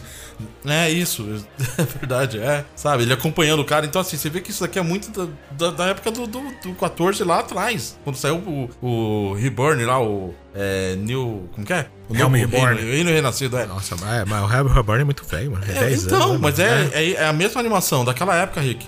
Sabe? É o cara, ele para ali, ele. Você chega com o Clive no, no, no, no NPC que é de missão paralela. É, é diferente. Ele é, para, é ele vira meio durão e começa a conversar com o cara, abre sua boca. Aí o cara abre sua boca, aí só os dois. Aí o cara vai andando, é exatamente isso. Ele fica acompanhando o cara, parece que ele tá virando, é. não tá nem mexendo o pé. Você fala, mas porcaria é essa, mano? É, isso, isso puxa muito. Não é, não é aquela coisa que a gente acostumou que nem no Horizon, né? Em que os NPCs, eles vai conversar, ele tem aquela coisa orgânica, sabe? Porque a realmente dá essa sensação de nova geração, de um personagem totalmente orgânico, uma movimentação fluida, a, a pessoa sendo mais real, vamos dizer assim. Uhum. A sensação que me dá às vezes no 16, em alguns momentos do jogo, acaba sendo bem isso que você falou. Parece equipes diferentes, porque às vezes está muito lindo de você olhar e falar: caraca, que coisa maravilhosa. E outras você olha e fala: hum, tá meio feinho, hein? Hum, aqui parece meio preguiçoso. Aí você. Não que isso estrague a, o geral do jogo, mas eh, você acaba tendo essa, essa casada toda hora, sabe? Essa, esse, essa é diferença. Muita, é que né? tem muita missão paralela, cara. Então. Tem, tem. você o acaba final... isso e acaba incomodando um pouco. Não, mas só essa parte, assim, visualmente achei que nem. É, é a parte ah, o visual, visual, geral tá lindo. O gráfico é. do jogo tá. Mano, eu não vi nada assim com uma textura. Olha a quantidade de, de, efeitos que a gente tem nas batalhas também. Exatamente. Então, assim, é, não é. Vocês falando dos do cenários ali, cara, é, quando você tá olhando o reino lá de, de Grande Ducado, que você vê o, o palácio lá que seria do, do, do pai do Clive, Nossa. lá no fundo, é fantástico isso. A única coisa que me deixou chateada é que você não consegue entrar nas cidades, né? Eu doido para visitar cidades ainda e esse mais um Final Fantasy que não tem cidade para você para você explorar, né? Eu, eu, acho que seria legal se eles colocassem pelo menos uma cidade para você fazer aquela explorar, não cidadezinhas pequenas, que isso daí tem no jogo. Vilarejos, é muito, né? é muito, os vilarejos, é muito vilarejos, o, é. o, aquele do, do reino lá do, do Kupka, né? Do, no, no reino do Kupka, que tem aquela que tem uma uma feirinha. Cara, eu andava é. bem devagarinho na feira ali, pra, pra, olhando o pessoal vendendo, o detalhe, o nível de detalhe no, na, Que é no barracas. rincão setentrional? É. No. É, é difícil. Que é onde fica. Spoiler. Que é onde não, fica a dama. É... A onde da, fica a dama? Não, a dama não. Deve ser. O Flávio deve estar tá comentando. É, é, é, bem no. No deserto. Na fronteira. Onde... Da fronteira. De um lado fica o reino do Cup, e do outro fica o. O reino. Acho ah, que é o é. cristalino, né? A divida entre o reino cristalino, que seria o reino neutro, né? Por enquanto na história. não vou falar muito dele. Mas o outro filho ficava o reino do Kupka, que é o Dalmekia. É, em Dalmekia. É, Dalmekia, Dalmekia. Isso. É. Onde, onde tem os vendedores de pão, tem os vendedores Isso. de. É, cara, é, bem legal, louco, cara. A do, do Império Sambrek. Que você vê o castelo lá no fundo. Cara, eu tava doido pra visitar aquela cidade, cara. É, Sambrek acho que é o lugar, um dos lugares mais bonitos que tem no você jogo. Você olha assim de longe no mapa, você vê aquele castelo, você fala, nossa, eu quero visitar aquilo. E não dá pra você entrar. Eu falo, mano. Os tá próprios bom. personagens do Império, eles são bem legais, né? Assim, né? Visualmente. Acho que eles são, hum. são bem bonitos, cara. Outra crítica que eu tenho para fazer aqui, né? Já aproveitando hum, que eu sou o José Crítica aqui. Manda Sim. aí. Movimentação do Clive. Não estou falando em batalha, estou falando fora dela, tá? Movimentação do Clive. É, qual que andar, é o, né? Qual que é o problema de fazer o Clive correr o tempo todo? É só apertar, vai, ah. o L3, por exemplo. Qual que é o problema, cara? Ah, dentro tá. das cidades, dentro das cidades, das vilas. É em tudo, qual né, Qual que é o tudo. problema do Clive correr? Vocês têm que correr mais! É isso que vocês têm que fazer! Vocês não correm! Fizeram a mesma cagada que fizeram lá no, no Forspoken, que dentro da cidade você não pode usar parkour, você não pode correr, você tem que andar igual gente. Né? A corrida automática que eles puseram no 16, eu achei horrível. Porque uhum. não, não, não, é, não é só na, na cidade. Às vezes você tá no mapa e dependendo de onde você tá andando de ângulo, ah, você começa a andar, ele demora para correr. Faltou um botão para você mandar uhum. correr ou não. É isso. Eu acho que esse tipo de coisa, o, o Yoshi P coloca. Mano, é herdado do 14, né? Mas, cara, pra correr, isso daí deixa o jogo muito lento. Às vezes você tem que chegar pro outro lado, não tem inimigo, não tem nada. Aí você fica pensando, mano, será que eu corro e espero dar a corrida, que é uma boa corrida? Ou será que eu chamo o Chocobo? Mas aí, para chamar o Chocobo, vai ter a animação do Chocobo correndo, e aí eu vou ter que começar a correr lá com o botão até ele pegar a velocidade. Aí você fica nessa atado, né? Isso daí eu achei meio tosquinho mesmo, cara. Eu não curti, não. Faltou o botão de corrida. Isso se você pegar o Chocobo né? Porque é. se, se você não faz algumas sidequests lá, você não vai pegar o Chocobo. A movimentação do Clive eu achei bem zoada. E eu acho, até, a, até quando você consegue correr, né? Que você dá alguns passos ali, ele começa a correr automaticamente. Até essa corrida eu acho meio lenta.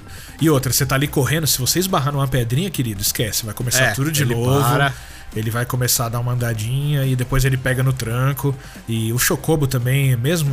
É, ele não corre tanto, ele né? Não corre eu esperava tanto. que ele corresse mais. Eu, esperava eu acho o Chocobo lento. Mais. Não, e... gostei, não achei ruim não. Pra mim foi ok o Chocobo. O Chocobo, várias vezes eu usei ele ali pra ir rápido e. Ele podia andar um pouquinho mais rápido. E assim, é, a gente que costuma explorar mais o jogo, assim, acho que muito mais o Rick até do que eu, mas eu também sou um grande explorador, assim, das áreas novas, tal. Primeira vez eu quero olhar tudo, sabe? Quero sim, explorar tudo. Sim, sim. Algumas... Tirar toda a manchinha do mapa, né? É, e algumas vezes você percebe que o jogo nitidamente ele não quer que você vá ali. Por exemplo, você tá ali no, no, mesmíssimo lugar. Você tá ali só que numa parte um pouquinho mais alta. Cara, não custava nada você dar um pulinho ali até a parte de baixo. Ele não deixa. Isso tem é uma chato. barreira invisível ali que não te deixa passar. E você, você não consegue dar uma voltinha nada. ridícula. É. Você, você não consegue subir uma pedra, você não consegue já, pular. Horizon, vocês também estão não, quando, não, não, quanto a escalada, tudo bem. Eu acho que nem, nem, tem que escalar tanto mesmo. Mas, gente, é um pulinho de cima para baixo, uma coisa simples às vezes. Você fala, meu, tá aqui, tá aqui. Eu, eu, eu não sou herói, eu pularia aquilo. Por que, que é. o Clive não vai pular, sabe? Ele, ele tem muita box para você não andar.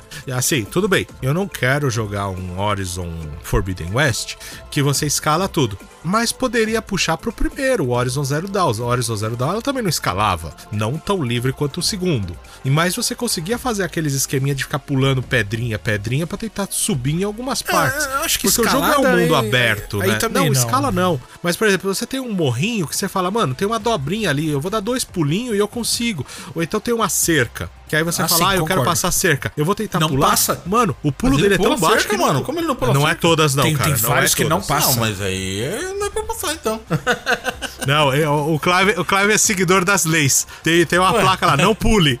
É. A cidade Porra, desértica lá do, do Lobor, lá em Dalmekia, ele, ele é cercado ali, a parte de fora são é. pequenos murinhos, são bem baixinhos. É. Você tem que sair pela entrada e saída da cidade. Você não é. consegue pular não um faz, muro de 15 centímetros. Não faz sentido. É. Isso é chatinho, isso é chatinho. Eu concordo com o Anderson. É, essas ah, coisas, essas boxes que eles colocaram, essas paredes invisíveis ah, que colocaram aí, nossa. Não, não, não entenda a crítica, vamos dizer assim, desmerecendo o jogo. Não é. Claro. O jogo é maravilhoso. Mas é meio chato. Você, você que tá explorando, tá indo e voltando, indo e voltando, indo e voltando. Aí você olha e fala: Caraca, eu vou ter que dar uma volta enorme aqui. Às vezes você só quer outro lado. pular uma cerquinha. É só um pulinho. É só um pulinho. Só.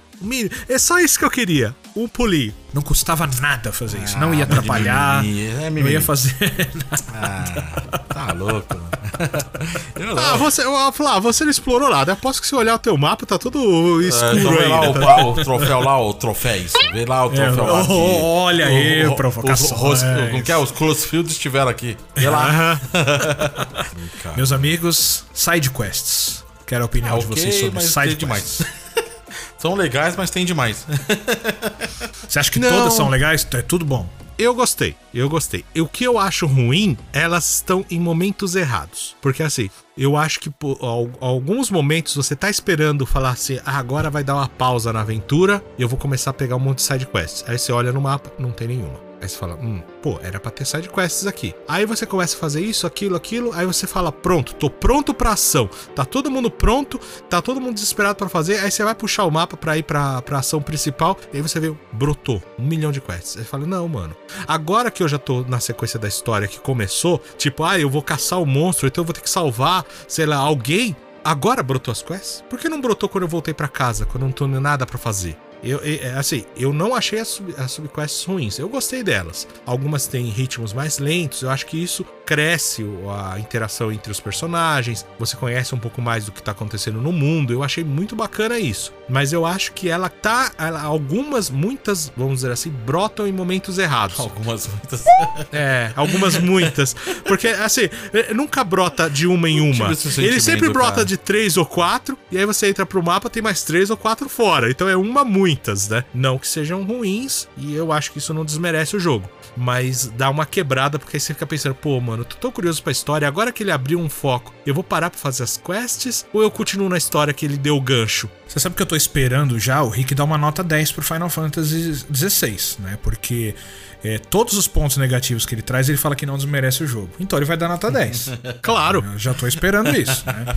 Eu acho que desmerece o jogo, sim. É, você tem side quests em demasia, mas o meu problema não é nem tanto a quantidade, é a qualidade. É, a primeira side quest você já vê ali que o Clive tem que ser garçom.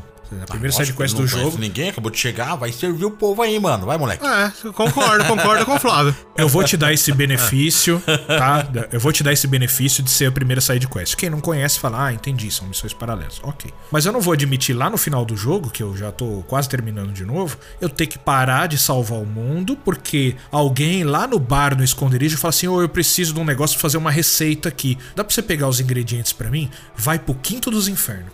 Discordo, discordo. Objection. Cara, você é o líder. Você é o líder da nação. É sua obrigação. Tem outras pessoas para fazer é isso. Ele, é ele é o responsável. É ele. É o responsável que... por tudo por tudo. Cara, aí ah, eu tô com um experimento novo aqui, vai lá buscar um pedaço de não sei o que, vai lá matar um bicho que não sei o que lá. Ah, gente, oh, quando Mas, você ah, tem uma side quest bacana, por exemplo, a história do Quentin, por exemplo, que é o da, da Lost Wing, da, da Ala Perdida. Pô, puta história legal. O cara é. contou a história ali da família dele, de um cara do passado e tal, ele tinha uns problemas para resolver. Baita história legal. Você pega do a do, do Blackthorn lá, o ferreiro da nossa. Da, Sim, pô, história bacana. Legal, é. Conta a história da vida dele com outro cara da cidade que ele viveu. Bacana sabe? Uma side quest simples que não é ligada à história de ninguém. Que é uma ah, side quest da, a, a da side quest do ferreiro, mas não quer saber do cozinheiro. O cozinheiro faz sua comida, mano. Ninguém nem olha, é um NPC do NPC do NPC, cara. Ninguém liga para ele ali. Tá ali para fazer é, figuração. Eu vou fazer side quest de figurante, cara. Side quest de figurante? Não dá, cara. ah. Ó, tem uma side quest muito bacana, cara. Essa daí vai um pequenino spoiler aqui, mas não tem nada a ver com a história, tá? É uma side total. Poxa, que ele mostra é, toda a essência do jogo, porque a gente vai falar falar mais disso na parte que a gente vai falar de história. Que ela fala muito sobre escravidão, né? Só que de sim, uma forma sim. diferente, né? Que é sobre os portadores e tal. Ah, eu perdi meu animalzinho de estimação. Quando foi ver um animalzinho de estimação, era um portador. Sabe? Puta, puta sacada legal. Você fala, puta, olha que legal que tá trazendo sobre como as pessoas têm preconceito no mundo, como elas tratam as outras diferente porque elas são diferentes de você. Diferentes assim, não é nem no sentido pejorativo. Né? Deveria até ser exaltado, né? O, o portador é. e não sacrificado como ele é. Mas ele mostra como as pessoas são asquerosas, sabe? Elas são preconceituosas. Eu vi aquela side quest tão pequenininha, com uma missãozinha, você fala, pô, olha que ideia legal que eles tiveram aqui. Aí daqui a pouco você vai lá ter que pegar ingrediente para não sei o quê. Ah, essas coisas que deviam ser cortadas, cara. Não precisava ter esse tipo de side quest. Eu acho, eu acho. Eu acho em excesso. Essas coisas em excesso poderiam ser cortadas nessas coisas que não fazem o menor sentido. Você tem outras várias pequenas side quests que são muito interessantes para você conhecer o mundo, conhecer os outros personagens. Você tem side quest Tária, que é, que é da parte médica, que é legal, você conhece sobre a vida dela, né? Como eu já disse as outras duas aí também. Do, do repouso da Marta, que você conhece ali o ambiente, você entende. Muito legal, tem. Ah, tem essas coisas que são legais. Mas, pô, ai, pega o ingrediente, pega um negócio. Ai, as criancinhas precisam montar um, uma balança. Ah, cara, não dá, não dá. Dá pra você perder tempo com essas coisas. Você faz pela ah, experiência. Mas... Você ganhou a experiência, né? Você precisa pro jogo, bacana. Mas assim, você entende que, por exemplo, queria das próprias criancinhas, não querendo defender o jogo todo, mas já defendendo. É, nota 10, pô, nota 10. Pô, é assim, isso daí vai fazer o quê? Vai, ela, ele vai contar um pouco da história da Mid, vai contar o jeitão dela. É o que vai criando. Já tem assim, a sidequests da Mid também, que vou te contar, viu? Explicando como é que funciona o navio. Ai. Ah, não, não, não vou nem falar eu, parte. Eu não sei se assim. Eu entendo o ponto de vista do Anderson, mas eu só, eu só tenho um comentário a fazer. Você acha desnecessário? Não faça. É mais ou menos assim. Não, não, não querendo ser pejorativo. Porque elas são realmente opcionais. É lógico, quem for. Nem toda side quest é opcional. E você não tem como saber disso a primeira E não vez. tem como eu saber se é ruim Exatamente. se eu não fizer. É. O Chocobo você pega não... só se, se fizer, por exemplo. Então, a do Chocobo ela começa com uma side quest totalmente sem graça. Ah, tem uns, uns caras querendo pegar um Chocobo ali. Aí, Mas eu achei muito louco isso. Lá vou eu ter que salvar o Chocobo, que legal. Aí você vai ver eu um bagulho legal. É. Você vai ver no fim um bagulho legal. Então, ok. Beleza, mas não tem como saber se você não fizer. Cara, foi tão bacana isso, mas. Eu também. já tá falando, é, sim, mas eu não vou, vou, falar nada agora, não. ah, não, não, não, sei. Eu, eu não achei tão não, ruim. Eu... Já joguei jogos em que as subquests eram bem piores. É que eu acho que no sentido eu, do, do. Eu do acho Clive, que o que faltou, Rick, é. Hum na, no ponto de vista. Porque assim, eu lembro que quando, é o, quando o Anderson começou a. Ele tava um pouco afastado dos videogames. E aí ele voltou e veio Final Fantasy VII Remake, por exemplo, e teve, tem quest paralela no 7 Remake. Uhum. E ele reclamou pra caramba porque era injeção de linguiça. Ah, procurar gatinhos, de contar, em vez, em vez de mas aí eu, concordo, aí eu contar, concordo com o Anderson. Em vez de é. contar a história, então, aí você tá colocando dois pesos e duas medidas. Então já fica Não, mas Lógico que é. Vamos ter coerência aqui. É. Vamos, ter, ter coerência. coerência. Assim, é, no Final Fantasy XVI pode ter 50 é. quests. No, e no, no 7, 7 não pode? não pode ter 10. Cara, é, tá bom. Pensa assim, não, não. Não é quantidade. Não, mas deixa, peraí, assim, deixa eu concluir o raciocínio é. pra te falar. É. Peraí. É. Aí, aí eu quero minha tréplica. Ele não, tava, não acostumado com as quests paralelas, ele xingou. E no 7 Remake você tem o quê? 10 quests paralelas? Ah, bem menos. 50 horas? Bem menos, bem menos. Né? Então, assim, é equilibrado. Eu lembro que na época eu até falei, não, mas tá até legal, tudo bem que só vai Agora eu vejo que lá tava bom. Então, porque eu falei, Anderson, tá equilibrado, né? Porque eu lembro que eu falei isso. Eu falei, meu, vai ter equilibrado, não é tanto assim. Tem, eu acho que 8 quests, 10 quests paralelas só no jogo todo. Nas 50 horas de jogo que você tem. Por quê? Porque eu já tinha jogado Assassin's Creed, por exemplo, que tem quest paralela a rodo, né? Ah. Entendeu? Então eu sabia as quests paralelas que tinha nos outros jogos, né? E aí veio agora o, o 16, e eu achei que eles poderiam realmente ter reduzido, que nem o. Não precisava ter tudo isso que eles colocaram. Sabe? Chega uma hora que você tá fazendo assim e fala: Caraca, mano, mas não vai vir a história principal, não? Porque tem hora que ele só libera a história principal depois que você fizer algumas paralelas, né? O que eu acho até legal isso também. Aí, no, no, perto do final do jogo, é aquilo lá. Você tá preparado para ir pro, pro, Vamos ver, pro, pro, vamos pro final. Aí abre um monte. Aí acontece exatamente isso que você falou. É. Abre um monte de quest paralelas. Como, como assim, velho? É. o mundo tá acabando. O cara tá lá me esperando. Tá sentado no trono lá me esperando pra, Herança pra lutar com ele. É. E você quer agora que eu vou fazer um monte de, de coisa? Tudo bem. Porque numa dessas você pega a espada. A, a, uma, uma, a espada. É, muito, é isso que eu ia falar. Muitas das quests elas podem não ser boas, mas elas, a maioria delas é, é é bastante recompensadora.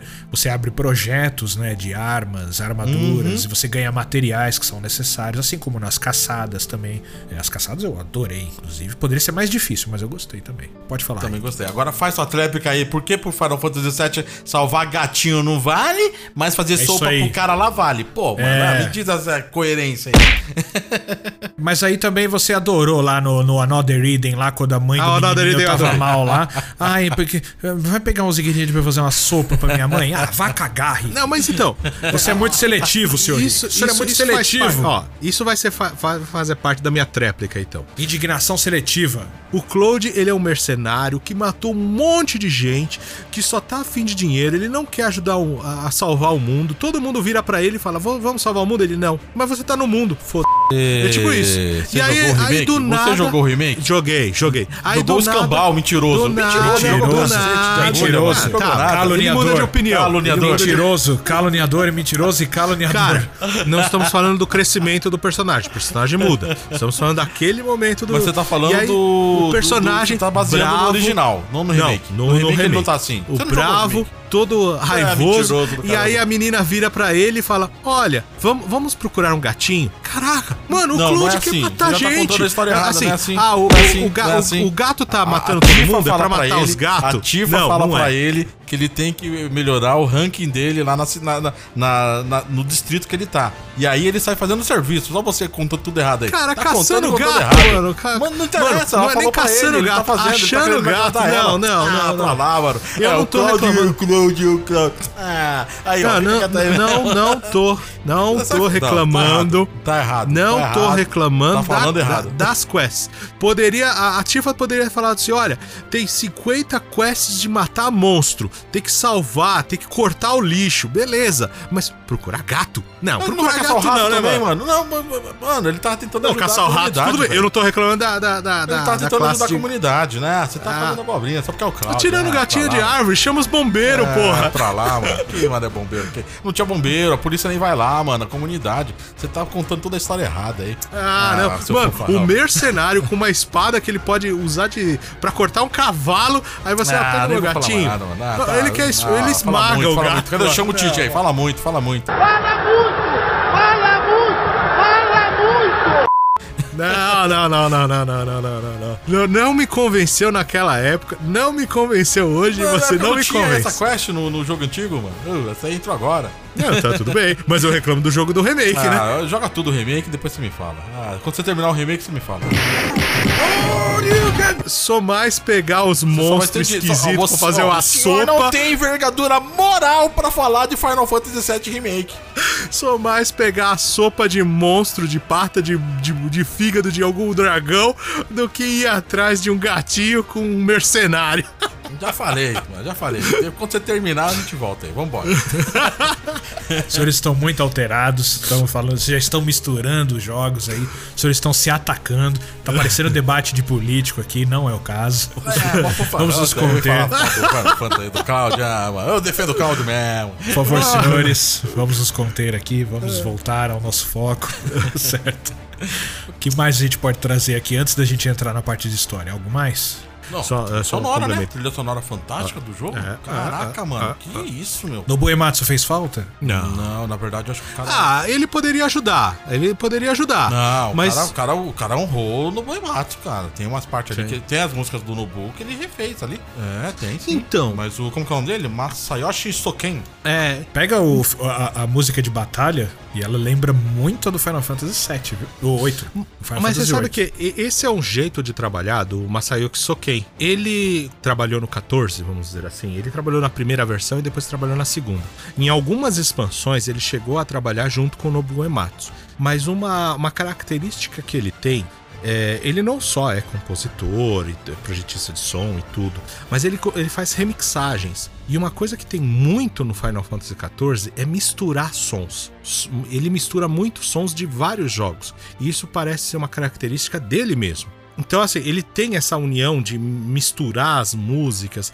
Muito bem, nem, eu nem tenho tanto pra falar assim da parte sonora, simplesmente que eu gostei. Não sei se foi impressão minha, eu, eu achei que, assim, as músicas estão muito boas, mas eu achei talvez poucas músicas, não sei. Poucas músicas, isso eu achei Poucas também. músicas, né? Acho que deveria Mas- ter mais músicas. É uma característica elas- até do Final Fantasy um ter chefe, muitas a música músicas. de batalha de chefe é fantástica. Como diz o Ricardo, sensacional. Sensacional. Bom, meus amigos, é o seguinte. Eh, Nós vamos deixar aqui na descrição também eh, o tempo exato, né? Porque agora nós vamos entrar na parte da história, né? Então, inevitavelmente teremos alguns spoilers aqui. Tentaremos evitar algumas coisas, mas eh, a gente vai falar sobre. Tentar fazer um pouco mais conciso, né? É, exatamente. A gente não vai ficar, a gente não vai alongar isso, a gente vai contar a história meio por cima, mas o mais interessante é a gente falar também sobre o final do jogo, né? Porque existem muitas teorias que estão surgindo aí e a gente vai debater isso. A gente vai deixar na descrição o tempo exato onde começam os spoilers e onde terminam, que assim, se de repente você não quiser saber por algum motivo, você acaba pulando essa parte e já vai lá para as nossas notas que a gente vai dar no final, certo? Então vamos colocar uma pequena musiquinha aqui para fazer um interlúdio.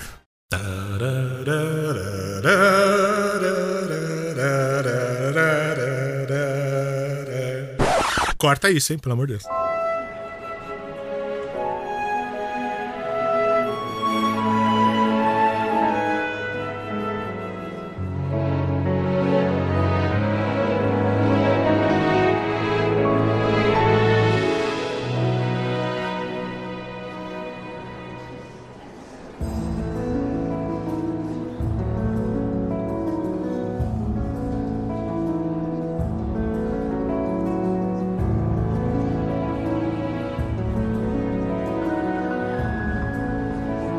Muito bem, meus amigos, agora falando um pouco sobre a história desse Final Fantasy, que basicamente a gente vê ali, né, no comecinho do jogo, depois de todas as coisas que aconteceram ali, o, o- mote inicial é a vingança de Clive, né? Depois do que aconteceu, o- o Clive tem a sensação de que o novo Icon de Fogo, um Icon de Fogo surgiu e matou a família dele, matou o irmão dele, né, especialmente, né, que todo mundo sabia que era o dominante da Fênix. Então, o jogo começa com essa sensação, né, essa busca por vingança. O Clive quer descobrir quem é o dominante de fogo para acabar com ele. A partir daí que a história começa, né? Só que, né, amigos, a história se desenvolve de uma forma que É muito, muito, muito, muito mais do que isso, né? Tem outras coisas ao fundo. É, anos-luz mais do que isso, né? Encontros, desencontros, reencontros, muita coisa a gente encontra nesse caminho. Eu acho que quem tava mais empolgado pra falar da história é o Flávio. O que, que a gente sabia da história, né, até então? Que tava tendo uma guerra entre os reinos, que tinha uma maldição espalhada pelo, pelo mundo, que tava acabando com as terras do mundo. O pessoal usava o poder dos cristais pra, pra sobressair, né? Pra, pra- tanto pra parte. Magia, magia guerra- baseada nos cristais, né? Então todo mundo Exatamente. usava as magias. Então essa, essa era a história que a gente e a tinha. guerra E- veio pelos cristais. E o começo do jogo, você lá tá com o Clive, adolescente lá, com, se não me engano, 16 anos, 18 anos, não lembro agora exatamente a idade dele. E você tá lá, tem o Joshua, que o dublador do Joshua é o mesmo do, do, do Hugo, do... Do, Do Plague Tale, é verdade. da Plague Tale. Cara, fantástico aquele moleque, mano. Fantástico aquele moleque. E aí você tem Só que o Joshua, ele tá com uma vozinha parece que um pouco mais rouca, né? Não sei porque ele tá, entre aspas, doente, né? Que a gente vê no começo do jogo, "Ô, você tá doente, né? Não tô muito bem. Parece que a voz dele dá uma falhadinha, assim, né, cara? Exatamente. O É Jorge, muito o bem dá dublado, a cara. impressão É muito de bem ser um dublado. pouco mais fraco, né? Uma criança um pouco mais fraca, talvez por causa da, da- de ser o portador da Fênix, né? E talvez o corpo jovem, dele né? não. É, É, o corpo dele não aguentava a gente, tanto. A gente descobre né? o que acontece com quem usa magia, né? Depois aí, quando a gente É. for entrar na parte da história, eu posso até Mas falar demora o um porquê pouco, que ele né? já tá. É, Não, mas ele já falar. tá usando muito o poder da, da- quem usa magia no. A gente descobre isso no, no jogo mais pra frente. Até tem uma quest paralela que entra muito nisso. Que quem usa magia começa o corpo é, adoecer e vira pedra, né? É, e aí o cara morre com sofrimento agudo, assim. Tanto é que tem quests que você faz ali que é pra tentar aliviar a dor dos portadores que estão morrendo. Então tem tudo isso que vai explicando durante a jogatina que a gente vai fazendo. Então a gente descobre que alguns portadores estavam isso. Provavelmente o, Do o Joshua já lá atrás podia estar tá sentindo bem de leve, bem de já leve. Já tava sentindo?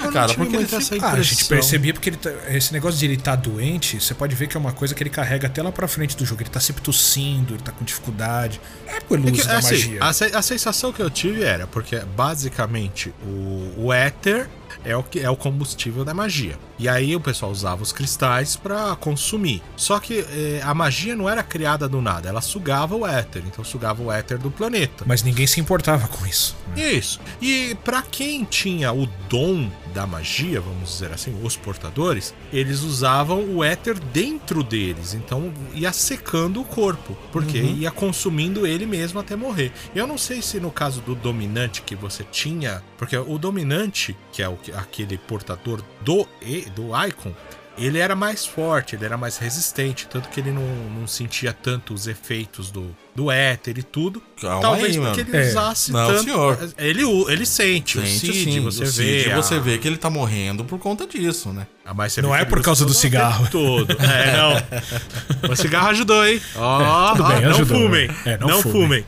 A própria Jill também, você vê ela em alguns momentos dando uma disfarçadinha ali, tá com aquela luvinha, sabe? Então você uhum. vê ali algo. O próprio Joshua, né, que a gente vê ele tossindo o tempo todo, aí mais pra frente no jogo você vê que ele já tá tossindo sangue. Ah, mas não, é tudo bem. Último, eu, né? eu, eu, eu, sei, mas ele já vinha desde criança já. Eu é. acho que o, Joshua era uma criança mais fraca e acabou possuindo cedo demais o, o Akon, e aí por isso ele, o corpo dele não aguentava. Por causa disso ele, eh, vamos dizer, se sentia um pouco mais. Mas não sei se o Flávio já vai querer avançar um pouco mais não, não, é falar, então tá, porque assim, é, e aí você tá nessa, nessa descobrindo todo esse terreno aí, tudo, o pai dele voltando ali, falando que a guerra vai explodir, o, o, vai ter a guerra pelo, pelo, pelo território, pelos é, cristais. Porque é, imaginem que a praga, a praga nada mais é do que um território morto, porque foi sugado todo o éter, então não vai ter plantas nascendo, não vai ter nada. Isso aí você não sabe na, na, nesse ponto da história, mas o que acontece é que algumas nações vão, vão se adaptando, vão migrando porque é um lugar morto, você não vai conseguir cultivar nada, não vai conseguir sobreviver lá. Tanto que animais, plantas não ficam nessa parte. E ele vai comendo o continente. Você, o jogo todo passa dentro do continente de Valistea. É um único continente, o continente Gêmeos que ele chama. E em cima disso, cada reino tem seu cristal que usa e os cristais eles comerciavam porque é a fonte de poder, o comércio dos cristais. E eles sempre tentavam pegar um cristal do outro, porque, mano, é poder, né? Cristal é poder, é uma coisa meio rara de se conseguir, entre aspas, né? Então eles invadiam outros domínios. E nessa já tinha dominado uma parte da, do, do reino de Rosária, né? Que tinha perdido aquela parte do mar, né? E eles estavam sabendo que parece que ia ter um outro ataque e tudo. Então, pra poder ir pra guerra, eles acabam levando. Na verdade, a, parte do mar era deles, não era? É, a parte do mar era deles. Era, não, é, é deles. Eles tinham pegado. Tanto é que a Gil vem de lá porque eles, eles pegaram ela como prova de redenção. A Jill, ela vem de lá do, das Ilhas de Ferro. A Jill vem de lá por prova de redenção. Mas aquela ilha foi tomada pelo Foi tomada depois que acontece o, o, o que a gente... Sim. Posso falar agora que o... Que, assim, só pra fazer a cronologia do comecinho, só do. Que é da demo, né? Quem jogar a demo ali vai. É. Quem não teve a oportunidade de jogar a demo, está na demo do, do jogo mesmo. Quem tá com dúvida até se o jogo é bom ou não, eu aconselho muito jogar demo, porque a demo eu acho que vai convencer. Porque me convenceu. É. Eu já tava convencido, você, na verdade. Você joga o começo do jogo hype. e migra o save caso você continue. Eu acho Exatamente. que vale a pena sim. E, e aí o que acontece ali? Você com, com o Clive pequeno, o, o Joshua e a Jill também é pequena, né? Tá tudo ali se, se aprendendo sobre o mundo ali. você descobre que é, como a guerra vai explodir pelo território, porque pela, pelo que eu entendi, a treta que tava tendo era pelo aquele território do que ficava ao sul, não pelas Ilhas de Ferro. As Ilhas de Ferro, no caso, ainda era deles, ainda. Quando o pai do, do, do, do Clive tava tá vivo, né? E aí o, eles vão lá para fazer o poder da Fênix, tudo, dá uma traição, e aí vem a parte que a gente chama muito para Game of Thrones, daqui a traição, os caras atacam o lugar, o local lá, o portal da Fênix, e aí acaba morrendo o pai do Clive, o Praticamente Joshua. mundo, Praticamente, aí o Joshua vira Fênix, aí aparece um Ifrit, que a gente ainda não sabe quem é esse Ifrit, e dá toda uma merda toda, e a demo acaba bem nessa parte. E a gente não sabe o que aconteceu. E nesse momento que o pai do, do, do, do Clive morre, o reino fica sem, sem ter o comandante. E aí o, o pessoal começa a retomar o poder. Isso que eu entendi que aconteceu na história. Que aí o cara lá das Ilhas de Ferro retorna pro poder dele, não foi isso? Ou eu entendi errado? É mais ou menos isso, mas eu acho que aquela parte da Ilha de Ferro, porque a, a- tem uma menina no esconderijo que, que ela conta antes de era do pai dele, tem várias cronologias que ele vai mostrando em cima de mapa.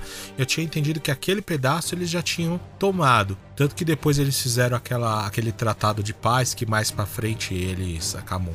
O Império acaba quebrando pra pegar mais poder por causa do, da praga. E, e assim por diante. Eu tinha, pelo que eu tinha entendido, aquele pedaço eles já tinham perdido, né?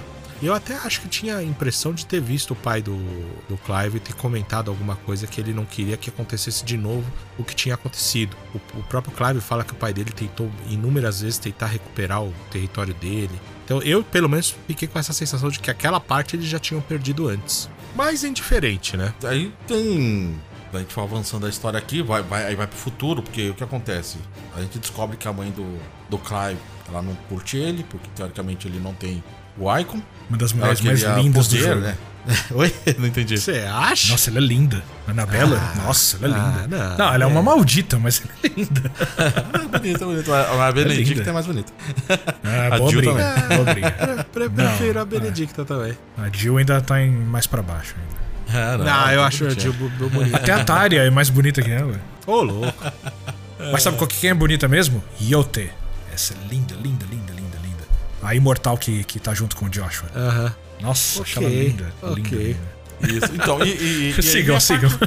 É, tinha, Não, a gente vai- essa parte. O, o jogo avança 10 anos depois ou 13? Eu não lembro agora.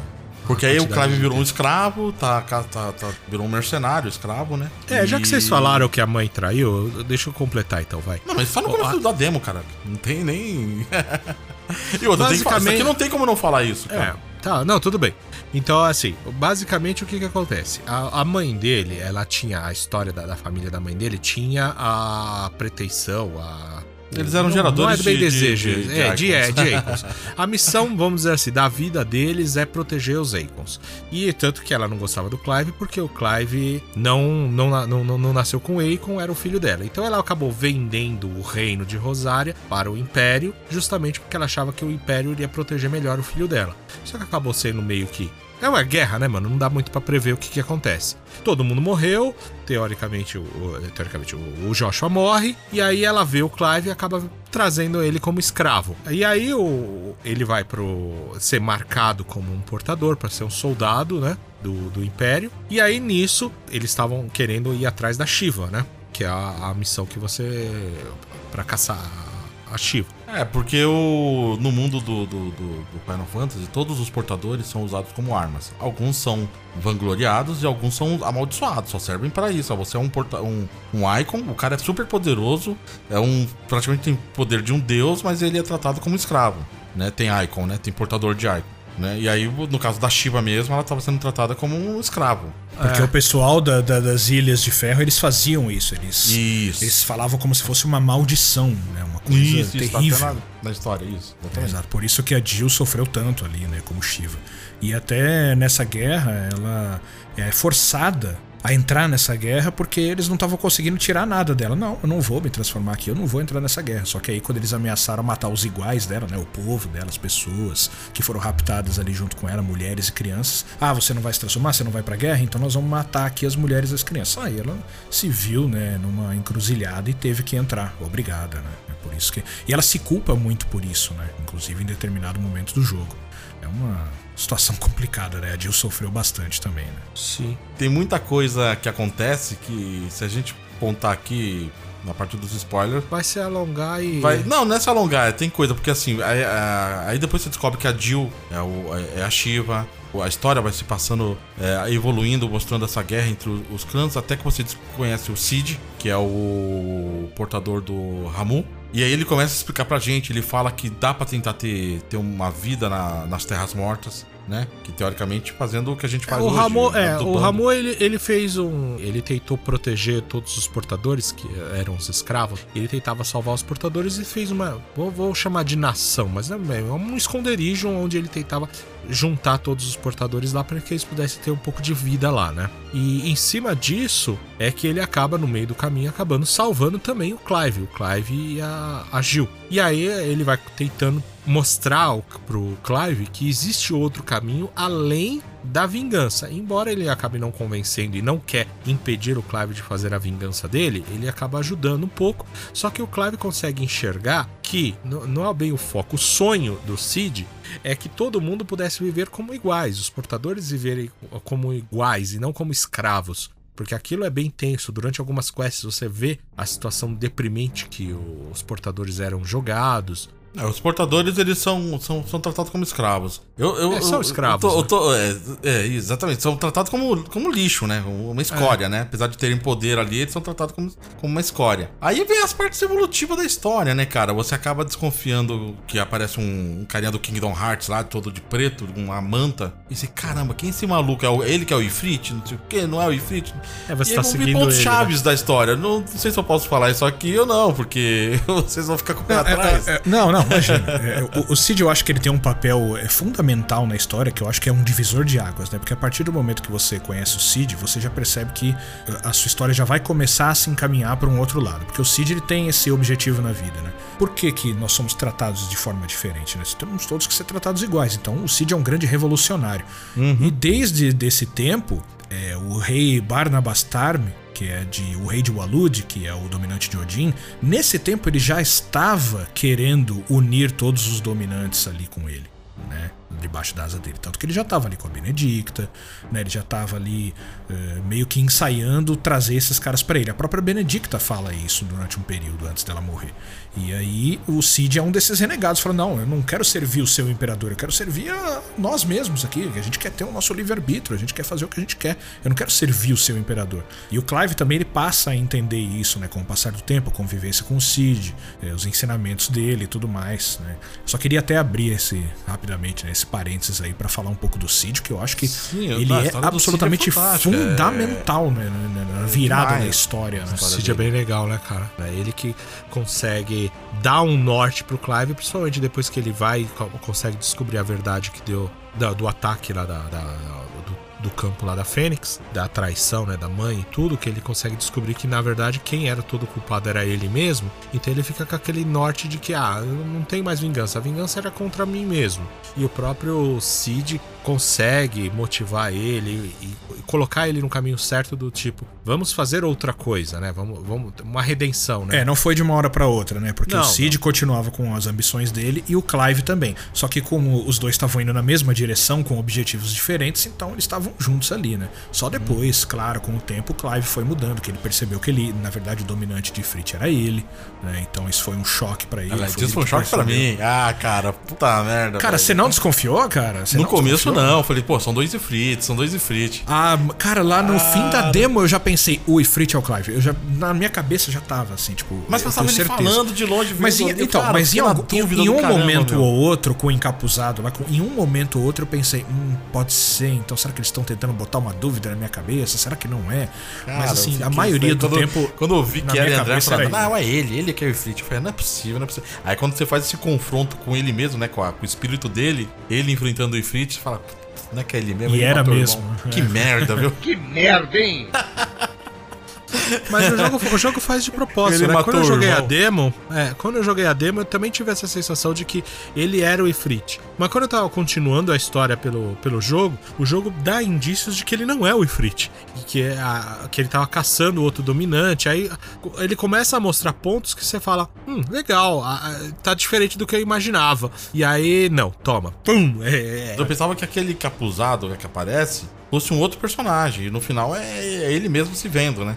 É, porque dá uma dúvida, porque o, Joshua também fica encapuzado. Isso é uma Ah, outra reviravolta que tem no jogo, mas daqui eu já fui É. desconfiando. Eu falei, mano, esse maluco é o Joshua. Esse maluco é o Joshua, o Joshua não morreu. E quando ele tira capuzinho e mostra o Joshua Ah, Antes adolescente, disso ainda, cara. Antes disso Ah, você mostrou ainda, o cabelinho, teve né? um momento que você vê aqui do lado, assim, o cabelinho loiro. Quando eu vi aquele cabelinho, eu Aham. falei, eu tenho certeza que é o Joshua. Ele tá É, vivo. não, é Ah, isso é Então, demais. assim, o, o jogo, o jogo tenta te induzir de que, o- que o jogador pense que ah, não é o Ifrit, sabe? Mas Cara, aí ele começa isso. a dar algumas pontas de que ah, não, ele é, sabe? Então o, o jogo tenta fazer essa dúvida mesmo, né? A parte legal que aí quando o Clive se, é, é, se aceita, né? Como ele fez a merda ali, agora ele é dominante de Frit, vai ter que, que só ajudar os outros, né? Ele, ele coloca isso como missão pra Uma ele. redenção, né? É. E aí ele começa aí com o Cid pra, pra tentar. E o Cid dá o grande barato da, da, da história, que é destruir os cristais. E aí você vai destruir o primeiro.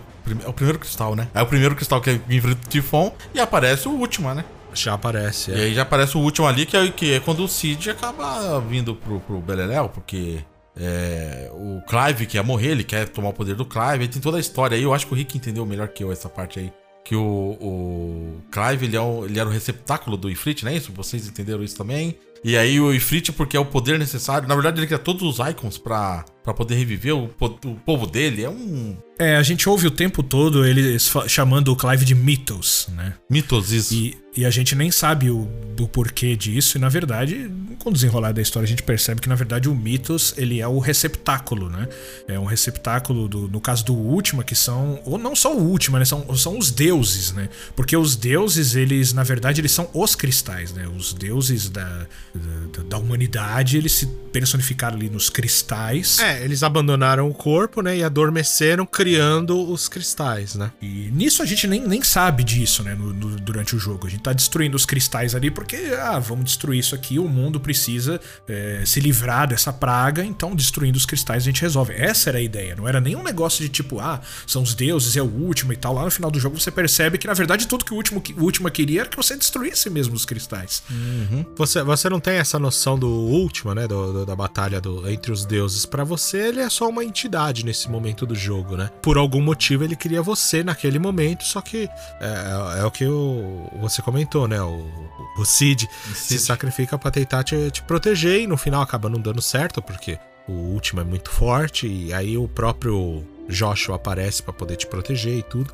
E aí você percebe que tem algo de diferente no, no Clive. Até porque o Clive faz sentido esse lance de receptáculo, de não sei o quê, porque você tá sugando o poder do- dos outros, parte dos, outros- poderes dos dos, outros outros, icons, icons, né? né? Você consegue incorporar essa parte, né? E aí acaba tendo um novo time skip, né? Que o Clive acaba assumindo o papel do, do Cid, justamente porque o Cid acaba morrendo e não só morrendo, e, eh, teve um paralelo porque tava tendo uma guerra, e aí teve a vingança do Titã que destruiu o esconderijo, tentando apagar todo o legado do Cid, e o, o próprio Clive resol- resolve assumir, né? Na verdade, teve Cid o virou uma patente, Gavi. né? É engraçado É. isso, né? Cid virou uma patente. Mas não E- como uma patente, né? A, a impressão que me deu é que assim, o, o Cid era muito importante, era uma pessoa muito importante, e ele não poderia deixar morrer.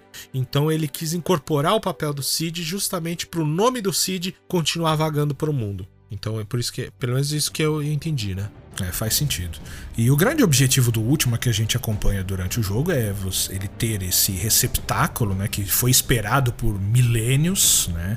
Porque o grande objetivo dele era resetar a parada toda, né? Ele precisava castar uma magia que apagasse tudo, e para ter esse poder todo, ele precisa de um receptáculo forte, e é justamente o Clive, porque o Clive é o único que tem o poder de, de absorver todos os icons e sem ter aqueles efeitos colaterais que todos os outros têm quando usam seus poderes. Então o o Ultima precisava de um receptáculo perfeito, como Clive, como o Mythos, né, para poder castar a sua magia, que agora me fugiu o nome, é uma magia específica. Arise, não é? É Arise, é. Arise, que é uma magia super poderosa que definitivamente né, resetaria tudo. O último seria o Deus Supremo com o que a gente chama de Akashicos, né? com- Como não teriam mais humanos, não teria mais nada, né? Então o último ele precisava de um casco perfeito. Só que o casco perfeito ele não pode ter nenhum tipo de sentimento dentro dele, vontade, que é absolutamente o oposto do Clive. O Clive é um humano. cara obstinado, é um ser humano comum que tem objetivos, que sente amor,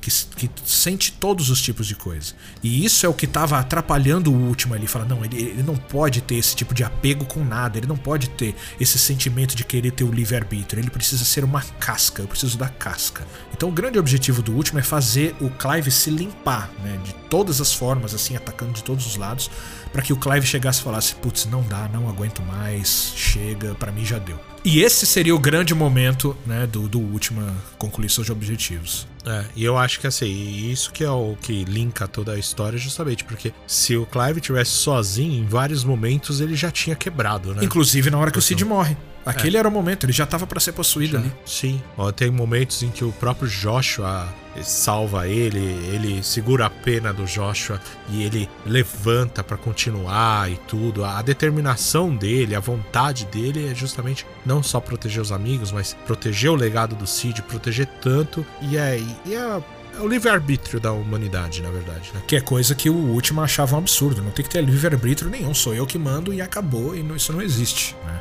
É, que, é que, na verdade, assim, o, o ele era da raça dos deuses, né? E, uh, e ele criou a humanidade. Ele criou a humanidade justamente num, num lugar é, de éter puro para ele poder acumular o éter suficiente para poder é, juntar para também para magia dele e tudo.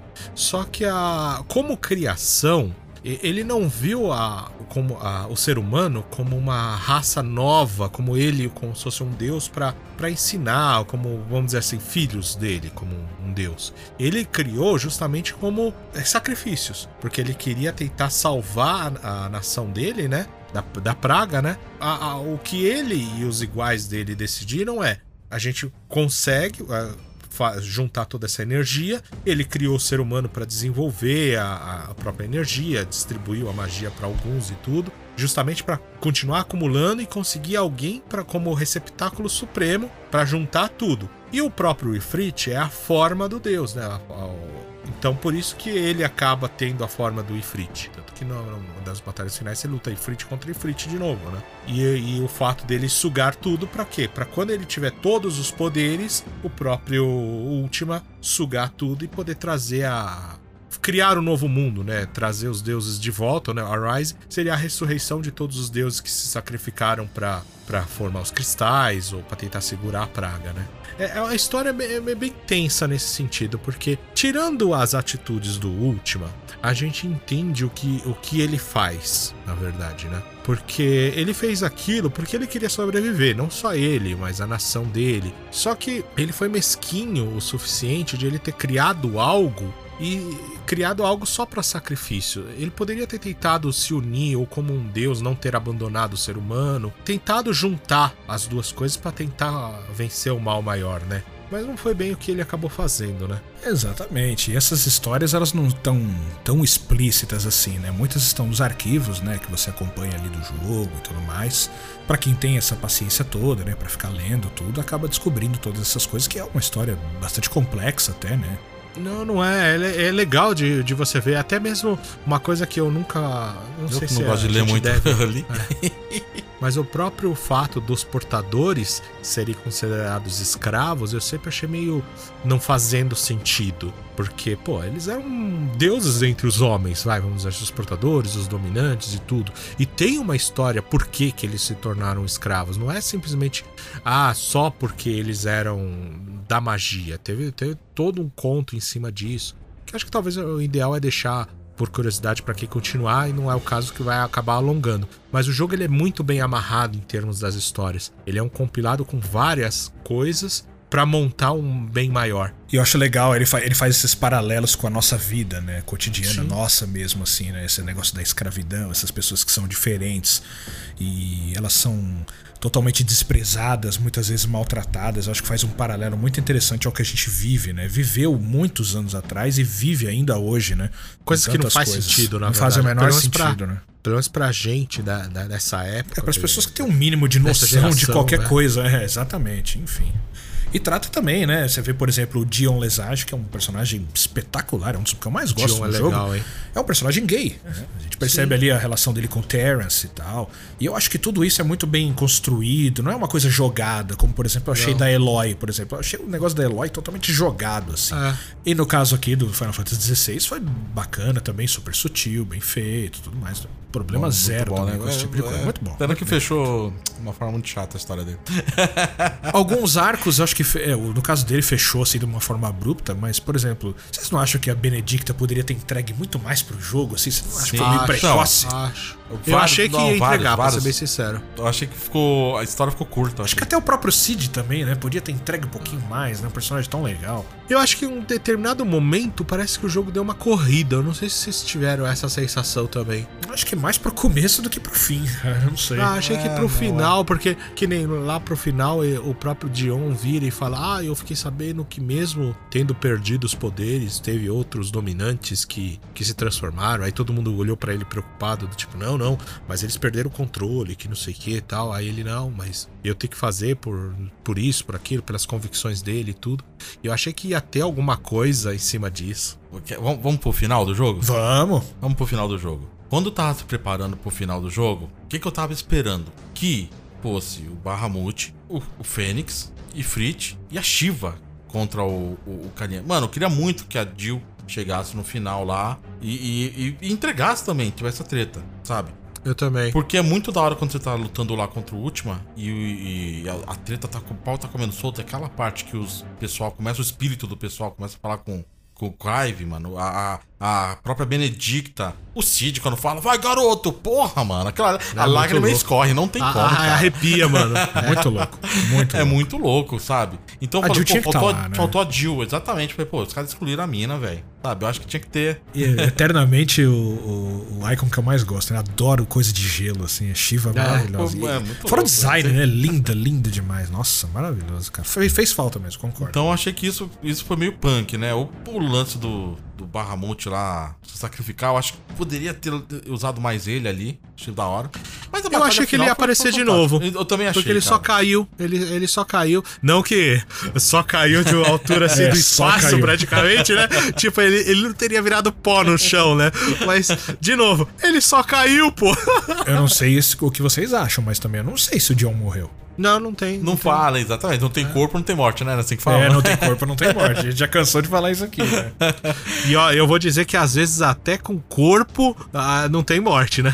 Já aconteceu de algumas vezes. Então, e se a gente for encaminhar agora pro final, final mesmo do jogo, agora que o Rick falou isso, temos um corpo. Joshua, teve morte? Então, cara, ali eu acho que ele. O Clive reviveu ele, mano. Eu acho que o Clive reviveu ele, porque o Clive ali, no, no final do jogo, ele pega o poder de todos, né? Todos os icons, ele consegue pegar o da, da Fênix por último ali. E o último ele fala que pra reviver teria que ter todos os. pra fazer uma magia de ressurreição, né? Não é isso que ele fala? A magia dele lá teria que ter todos os icons. Ele tinha que ser completo pra poder. Porque ele ia reviver todo o povo dele. Essa é a Isso, né? Ele E- fala isso. Pra Então, pra poder castar o War Rise, ele tinha Ele que que ter- ter ser completo. E, o, Isso. e no caso, como O Clive tava absorveu com o todos. Última, ele se tornou completo. É, porque no ele não final se ele tornou absorveu mito, o Última, se tornou né? o Logos, O Última, é que verdade, o é deus verdade. falso. É, ele é, é o Última. Então ele se tornou o deus, vamos dizer Em assim, vez de mitos, completo, né? Foi Logos. Logos.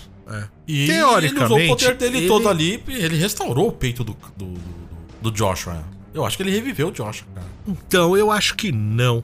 É, eu acho que assim, como teve aquela, aquela lembrança dele como criança, teve vários momentos do, do passado que ele ficou olhando. Eu acho que ele não gostou de ver o corpo é, desfigurado do irmão. E ele quis tirar o vestígio do último, que, a, que destruiu o peito do irmão. Ele usou a magia, só que eu não acho que ele reviveu, porque isso eu até vi num, depois o pessoal comentando em teoria. Quando eu assisti, eu também achei que não tinha morrido, que talvez tivesse voltado. Só que o pessoal fala que quando você volta, você sempre volta com a consciência e em momento nenhum ele mostrou que o o Joshua começou a voltar a respirar ou deu foco em alguma coisa, sabe? É, ele tinha que ter voltado que nem o Clive quando ele tava meio que capengão morto Mas no o chão. Clive não foi revivido em nenhum momento. Mas você sabe que eh, me deu a impressão Nenhum, que o Clive nenhum- na- morreu, na, verdade, cara. o revive não existe no, no, no 16. Não existe. Exatamente, Então. não existe. Então a Fênix ela não ser. tem o poder de reviver. E é por isso que eu Entendeu? acho que ele não trouxe o, Cla o Eu acho que Joshua ele de trouxe. volta. Eu Eu, acho que acho. trouxe. É, eu tenho a sensação que ele quis deixar o corpo do irmão dele limpo, né? Vamos dizer assim, justamente pra tirar os vestígios do último. Mas então. Pelo menos essa é a sensação. Mas como nós estamos falando de teorias, obviamente ninguém tá certo aqui, né? A gente tá colocando os nossos, né, nossos pontos Cara, de a vista. eu Mas acho eu que te assim, pergunto, a porque coisa é o jogo- mais fantástica desse jogo é que o final ele é aberto. Exatamente. Ele, ele, ele, ele, assim, você não consegue dizer com certeza qual que é o final. Porque assim, você, cada um vai ter uma interpretação do final, você vai ter pontos de argumentação do, daquele final, e você pode ter um final completamente diferente, nós três aqui. E nenhum dos três vai estar errado. Por quê? Porque aquele final foi a jornada que você fez, a sua interpretação e, e, e, até que o Yoshipi faça algo para explicar isso, você tá certo. Então que ele não faça, porque certos. se ele fizer, ele é um, um bunda mole. Né? Eu espero que ele não faça também. Eu também acho que ele não espero. Ou seja, vocês não querem uma DLC. Eu quero. Não. Eu espero que ele não faça, mas eu quero. Não, depende, depende, depende. Tipo uma DLC falando o que aconteceu com o, o da água lá, o Leviatã. Opa, legal, quero saber o que aconteceu com o Leviatã. Por que, que ele Cara, ficou mais? muito, né? Muito ampassando, né? Nem citado mais. A gente fala, sabe que existe, mas e aí? Tipo, Eles só falam, é, ele sumiu, ah, é do Leviatã que sumiu. Fala, ele tá no pôster. É. O pessoal comenta lá da guerra que teve Não, tem buraco, o. Mas, é, é, a gente vê o. O pôster que eu digo aqui, ó, aquele que o. No Josh parede, né? Atrás, né? Isso, o, mural, o Josh comenta dele. Mas só ali. Aí, isso daí, opa, beleza. Agora, se for pra explicar final, ah, vá pra PQP, mano. Então não faz. É, aí então, melhor não. não, não. É, porque o final ficou aberto. Mas você acha o que então? Você acha que o Joshua viveu? Ou o Clive viveu então? Eu acho. Você acha que ele... Mas é aquela estrela que apagou? Quando. Lembra que ele fala lá com a Jill? Então, mas é isso que eu comentei. Tem, tem argumentação para tudo. Porque a estrela apaga me dá realmente a, a sensação de que, putz, o Clive apagou. O Clive morreu. Tanto que ela chora. Da mão dele pedrada. Pra mim ele morreu mesmo, cara. Mas a mão, você vê que o pulso não empedrou. Não, e aí a mão, o braço do Cid tava empedrado. As é. costas da Gil aparecem empedrado. Ele pode viver maneta, maneta sem a mão. Hum. E se você reparar, ele perdeu a mão esquerda. A mão direita ele pode continuar usando espada. Mas, não mas... que ele vá viver muito. Mas sabe? Evolui, Só que agora não tem mais magia, né? Não tem mais magia. Mas assim. Mas depois que. Lembra que a médica fala que depois que aparece, ela evolui, mesmo que ele não use magia? Ela continua evoluindo. Isso eu não lembrava. Aí, ó, é, é eu até né? acho que assim. Eu não acho que o Clive vai viver feliz para sempre, vamos dizer assim. Ele deve viver mais um tempo, sabe? Porque ele não mostra, por exemplo, o Clive morrendo. E, e, e tem algumas citações no jogo que eu concordo com as teorias que eu vi que a, e até vi na, na, no próprio no própria quest que você faz com a Gil, a Gil fala que por mais tenebroso, por mais é, ruim ou, ou que venha a morte, é eles é, que, que, que aconteça a desgraça, o sol sempre vai nascer e junto com o sol ele, é, ele vai voltar para ela.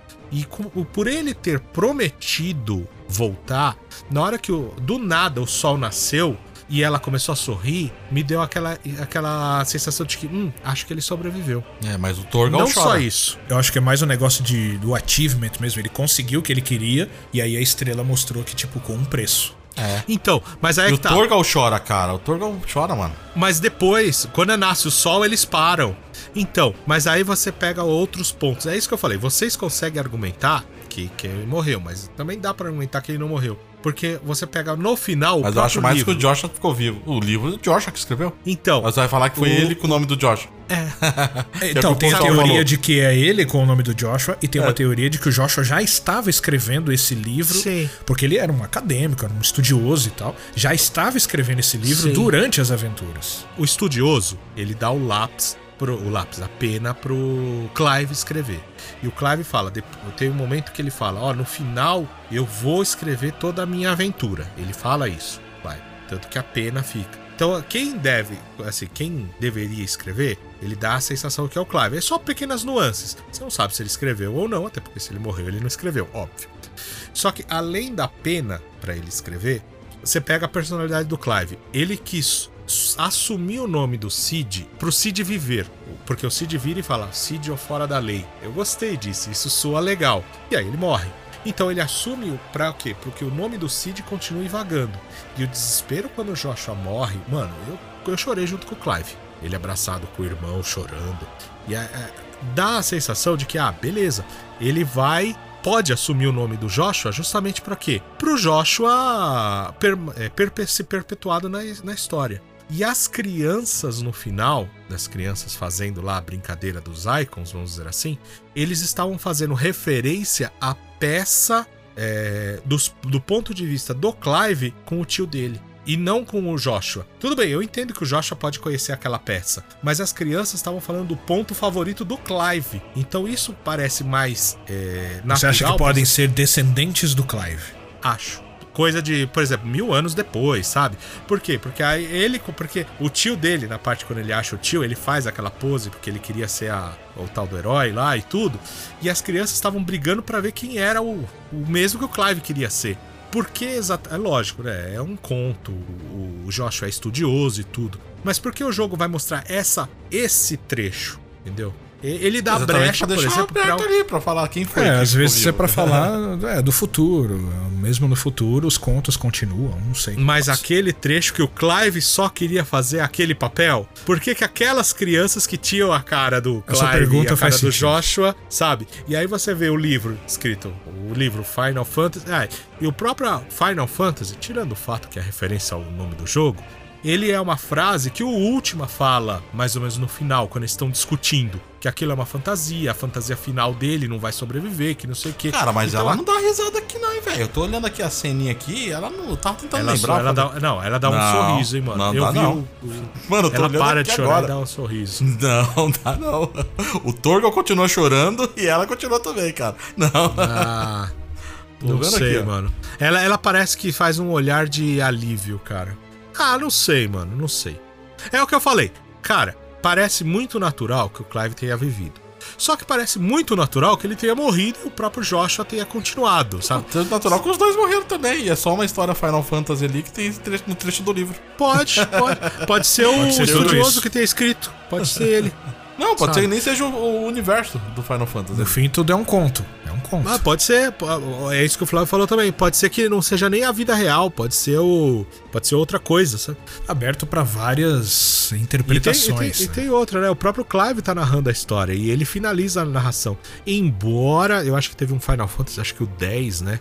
Eu a- acho que é o 10 que o, o menino também morre e é ele que tá contando a história. Então meio que, sabe, tem, tem ponto, tem argumentação pros dois. Pra Essa tudo. é a verdade. Exatamente. Assim, eu acho que o Clive não morreu. Eu não posso dizer com certeza que eu estou certo, mas também não consigo dizer que eu estou errado. E Eu vocês eu podem também, achar também, que ele eu também morreu. acho que, o- É. que o Joshua não morreu. Eu não posso dizer que eu tô 100% certo, mas também não posso dizer que eu tô 100% certo. É, todo mundo, assim, e eu acho que. Acho que o Clive é o morreu e o Joshua não. O Joshua foi É. revivido. E isso é o que eu acho que torna o jogo tão maravilhoso. Principalmente a composição da cena do final. Eu entendo o que o Anderson fala que não quer uma DLC por causa disso, porque o jogo fechou perfeito. Eu tenho ah, da minha jornada o que, que eu vivenciei, o que, que eu acho que aconteceu e eu consegui enxergar aquilo. Assim como cada um de vocês consegue enxergar o ponto que mais agradou vocês e consegue ver aquele final sendo verdadeiro. Pra vocês aquilo é verdadeiro porque a experiência, as 90 horas é de o- vocês. o- o- na verdade, é, eu fiquei na dúvida se os dois. é, o, que, o que eu pensei mesmo, logo de cara, assim, é que aquela cena final é, é simplesmente o, o nosso mundo e aquelas crianças leram o livro Final Fantasy. E aquela história que a gente jogou Pode tá ser, no livro. pode ser. Isso, que, eu- pode isso ser. que eu pensei logo de cara. Um conto. Jogamos Aí, um conto. Jogamos Pode um ser. conto, é. Aí o Josh é o autor ali do, do coisa e ele colocou o nome do personagem dele também. Eu pensei nisso, não pensei que foi tá no mesmo mundo. Aí depois eu vi o pessoal falando, ah, não, pode ser o mesmo mundo. Eu falei, putz, será que é? Porque a mãe do menino fala é, que magia nunca existiu, né? Então assim, será que eles esqueceram que a magia existiu? Nunca existiu alguma vez? É que também Ou- é, o entendeu? jogo não fala quanto tempo se passou. De repente pode ser realmente milênios. anos, a, gente, A gente falou, é, é. A, gente não, a gente não sabe o que aconteceu, sei lá, dois, três mil anos atrás. A gente Não pode ser, assim, pode, pode nem ser o continente gêmeo, porque a gente tava preso à Também Valistéria. isso, é. De repente pode ser uma outra parte do mundo. De repente, assim, o Clive pode ter sobrevivido e ter navegado com a, com a Jill e ter o, a- o clã dele morreu e tal, e mil anos depois. Porque a- a- o cenário é diferente, né? O cenário tá bonito e tudo, né? Ou ainda assim, nada disso ter existido e ser apenas uma fantasy, né? Só uma fantasia. Pode, É, pode ser é, só um livro. Pode. Várias Cara, que, fi- interpretações. que, que final sensacional, né, cara? Que final sensacional. Eu, eu, Aliás, é, o de senhor está novo, mentindo, senhor Rick Legião. O senhor está mentindo aqui, vou, vou expor o senhor. O senhor falou que o final era não uma merda. O senhor falou que o final era uma merda. Que o senhor não tinha gostado e que o senhor estava decepcionado. Objection. Não, eu não disse não, não, não. Exposed. assim? Exposed. Não, não. O senhor me falou ontem à noite. Não, Ô, louco, não. que isso? Não. Quero saber essa se história você, Se você mostrar o celular, você vai ver que eu usei a palavra frustrado.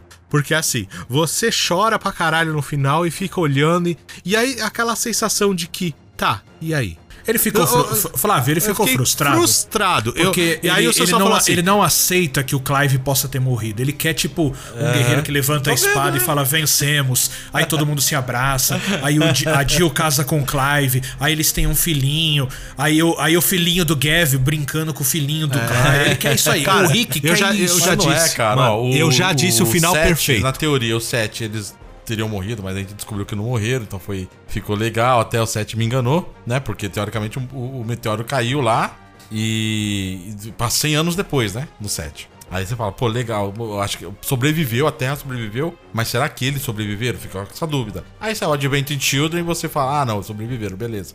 Ah, o 10, o Tidus morre. Ele tem que se sacrificar lá. Né? É a história, né? Do, do 10, né? No 15, todo 15 mundo morreu morre, também, cara. né? Todo- É. muito punk até, O- mano. Mas é, é o- muito punk também. O No Noctis, 15. o Noctis morre pra se tornar o pai do Clive. igualzinho, Parece mano. mesmo, é igualzinho, mano. Parece, parece. Eu E aí tão no feliz. 16, cara, eu que, assim, eu falei, putz, mano, todos os Final Fantasy heróis morrem, mano. Nem todos, nem todos. Todos que eu joguei, tirando o 7, né? É, O sim. 7, Você pega os mais antigos lá assim, e reviveram todo Você mundo. pega o mas- 6, por exemplo, não tem essas coisas. Tem mortes, mas não tem assim o final é que você fala, ah, né? e agora? Ó, É, ó, só, só, só pra finalizar. Cara, meu final perfeito. Bagulho destruindo tudo, todo mundo caindo. O Joshua meio vivo ainda, porque foi revivido e tal. E aí vem a Enterprise voando, salva todo mundo e beleza. Todo mundo. Ah, final Aliás, perfeito. isso é uma coisa que eu senti falta, hein? a Enterprise. O Rick quer o final Chrono Trigger, todo mundo voando no balão. Ele quer isso aí. é isso, meus amigos. Então, portanto, encerramos aqui a nossa discussão de Final Fantasy. Rápido, mas não deu certo. Muita coisa pra falar, né, gente? Muita Então, coisa. então É, vamos, mais vamos, ainda. Vamos, ser, vamos ser mais rápidos agora nessa reta final. Vamos pras notas. Hoje eu quero começar com o Rick, porque pra mim ele vai dar nota 10, né? Vamos ver se ele vai me surpreender. Sua nota, Rick, pra Final Fantasy XVI. Eu gosto de fazer mais ou menos que nem o Flávio. Eu vou separando, por exemplo, gráfico, eu vou separando som, eu vou separando. E assim, eu normalmente vou dando nota e conforme você vai jogando, eu vou aumentando ou diminuindo conforme vai indo eh, essas trilhas, né? Pra ser rápido, rápido, rápido, eu vou dar nota. Cara, Dá 10 logo, meu filho. É. não, 9.3. 9.3? É. É isso, mano. Muito bem, 9.3. No- Atenção, por favor, sem cornetagem nas notas aqui. As notas são livres. Flávio já se merda, mostrou hein, indignadíssimo Ah, aqui com esse é isso, 9.3. Mas vamos lá, então agora eu quero saber a sua, Flávio. Cara, Vai fazer ele o ele contraponto? o- assim, 10 é difícil você dar 10 porque o jogo pecou em algumas coisinhas, né? E é, hoje em dia é difícil você dar a nota 10 pra tudo, né? Então, mas eu acho que merece, até mereceria, tá? Eu acho que o, o Final Fantasy 16 mereceria um 10, mas eu acho que 9.3 tá uma boa nota, 9 9,5 acho que seria uma excelente nota também. Muito bem. Pô, vou mudar pra 9,5, vai, vai. O Flávio fica mudando nota toda hora, então vou mudar pra 9,5, pronto. Bom mesmo. Muito bem, depois, da- depois da Bom corne- mesmo. O Rick foi totalmente influenciado. Agora ganhou no grito, Flávio, essa daí. Flávio ganhou no grito. senhor, o coração dele queria dar Embora a 10. gente não tenha Ele- ouvido o Flávio ele não gritar, deu o Flávio 10. tava gritando no Flávio ganhou no mudo. grito, porque a nota era ponto 9.3, ele, é, nossa, 9.3. Ah, tá bom então, 9,5. Ganhou no grito aí. Tudo bem. Vamos Não, lá. senhor. Flávio, que nota pra Ele queria dar 10 e eu não quis assumir. Não, eu vou, vou de 9,5 também. As pequenas coisinhas só, pouca coisa. O lance da otimização, que atrapalhou um pouco e ainda não foi corrigido. Eu sei que a otimização deveria tirar nota, mas. E aquela parte que a gente falou dos detalhes, né? De, das quests paralelas, que o personagem se movimenta meio estranho. é, isso atra- meio tira um pouco da imersão, né? E o combate que é muito bom, mas podia ter um desafio melhor. Então ali perde meio ponto por causa disso. É meio pontinho, cara. Mas é 9,5 também. Muito bem. Dois 9,5, então é isso que nós temos aqui, né? A a situação dando 8. Muito bem, minha nota é Vamos pra 6. Não, brincadeira, não. É Ô, louco! Nossa, eu gelei aqui. não, calma, gente, calma. Também não é assim. Ah, é? A, a gente largava o computador e corria aí pra te bater. Falamos muito bem de várias coisas e falamos muito mal de várias coisas aqui. É, eu até, até conversei com vocês em off aqui que as coisas que eu acho positivas, elas são muito positivas, mas as que eu acho negativas, elas são muito negativas pra mim. Principalmente nessa parte da arte, que eu falei, que eu acho que ele preguiçosamente copiou muita coisa que hoje em dia já não faz mais muito sentido. É, sobre a dificuldade também, eu achei o jogo extremamente fácil. Poucas vezes assim eu tive dificuldade. Até no New Game Mais também eu não tive dificuldade, não estou tendo, né? Que eu tô quase no fim do jogo quase nenhuma dificuldade. Tem esse fato que me incomoda de os inimigos estarem simplesmente parados esperando você agir. Né? É, além dessa parte técnica que ficou a desejada a Square, que eles lançaram aí com o modo de desempenho que não foi tão bom. E como eu já disse também, né? Essa parte aí do artística. Então a minha nota é 9.3, que seria a nota do Rick. Era pra gente ter dado a mesma ah, nota. Nossa, por isso que o Anderson minha nota bravo, pra né? nota 9.8, então. Ah, é só pra poder desequilibrar, né? o que faz com que Final Fantasy XVI, aliás, quero dizer, mesmo com esses problemas que eu falei aqui, que eu senti bastante, tá no meu top 3, assim, de Final Fantasy, cara. Numerados, tá no meu top 3. Especialmente carregado pela história. Achei a história incrível, incrível, incrível. Muito bem, temos uma média de 9.4, portanto, para Final Fantasy XVI. Poxa, gente, 9.4 é uma boa nota. O Flávio ficou bravo comigo, mas é uma boa nota.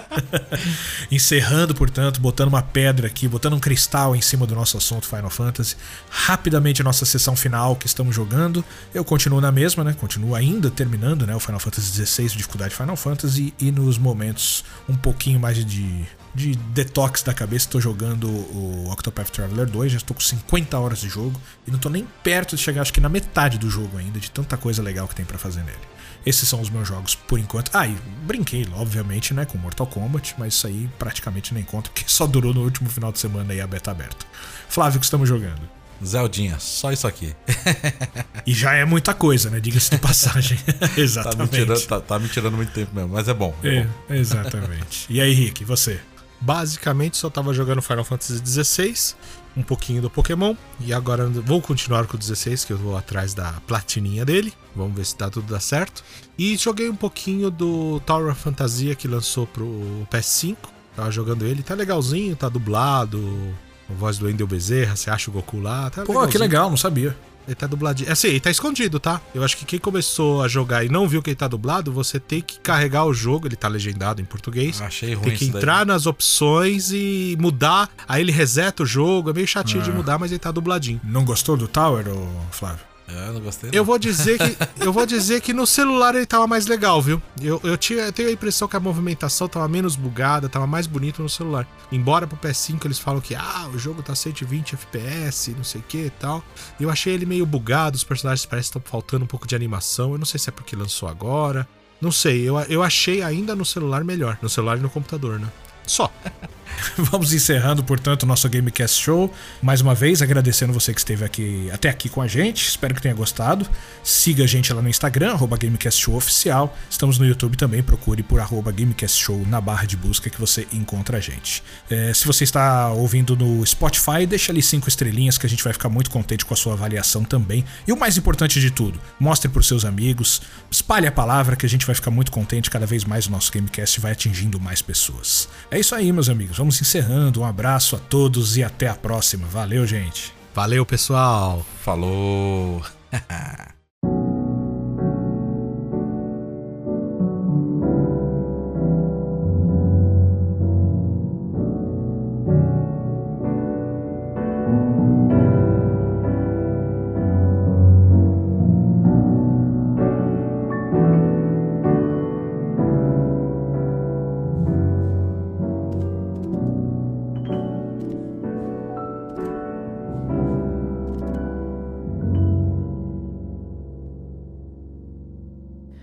Starlight.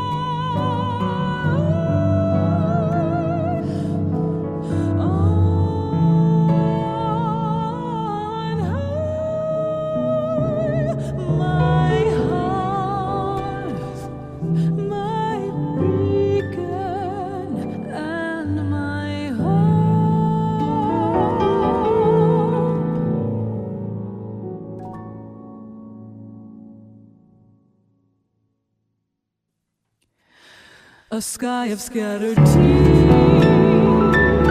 a thousand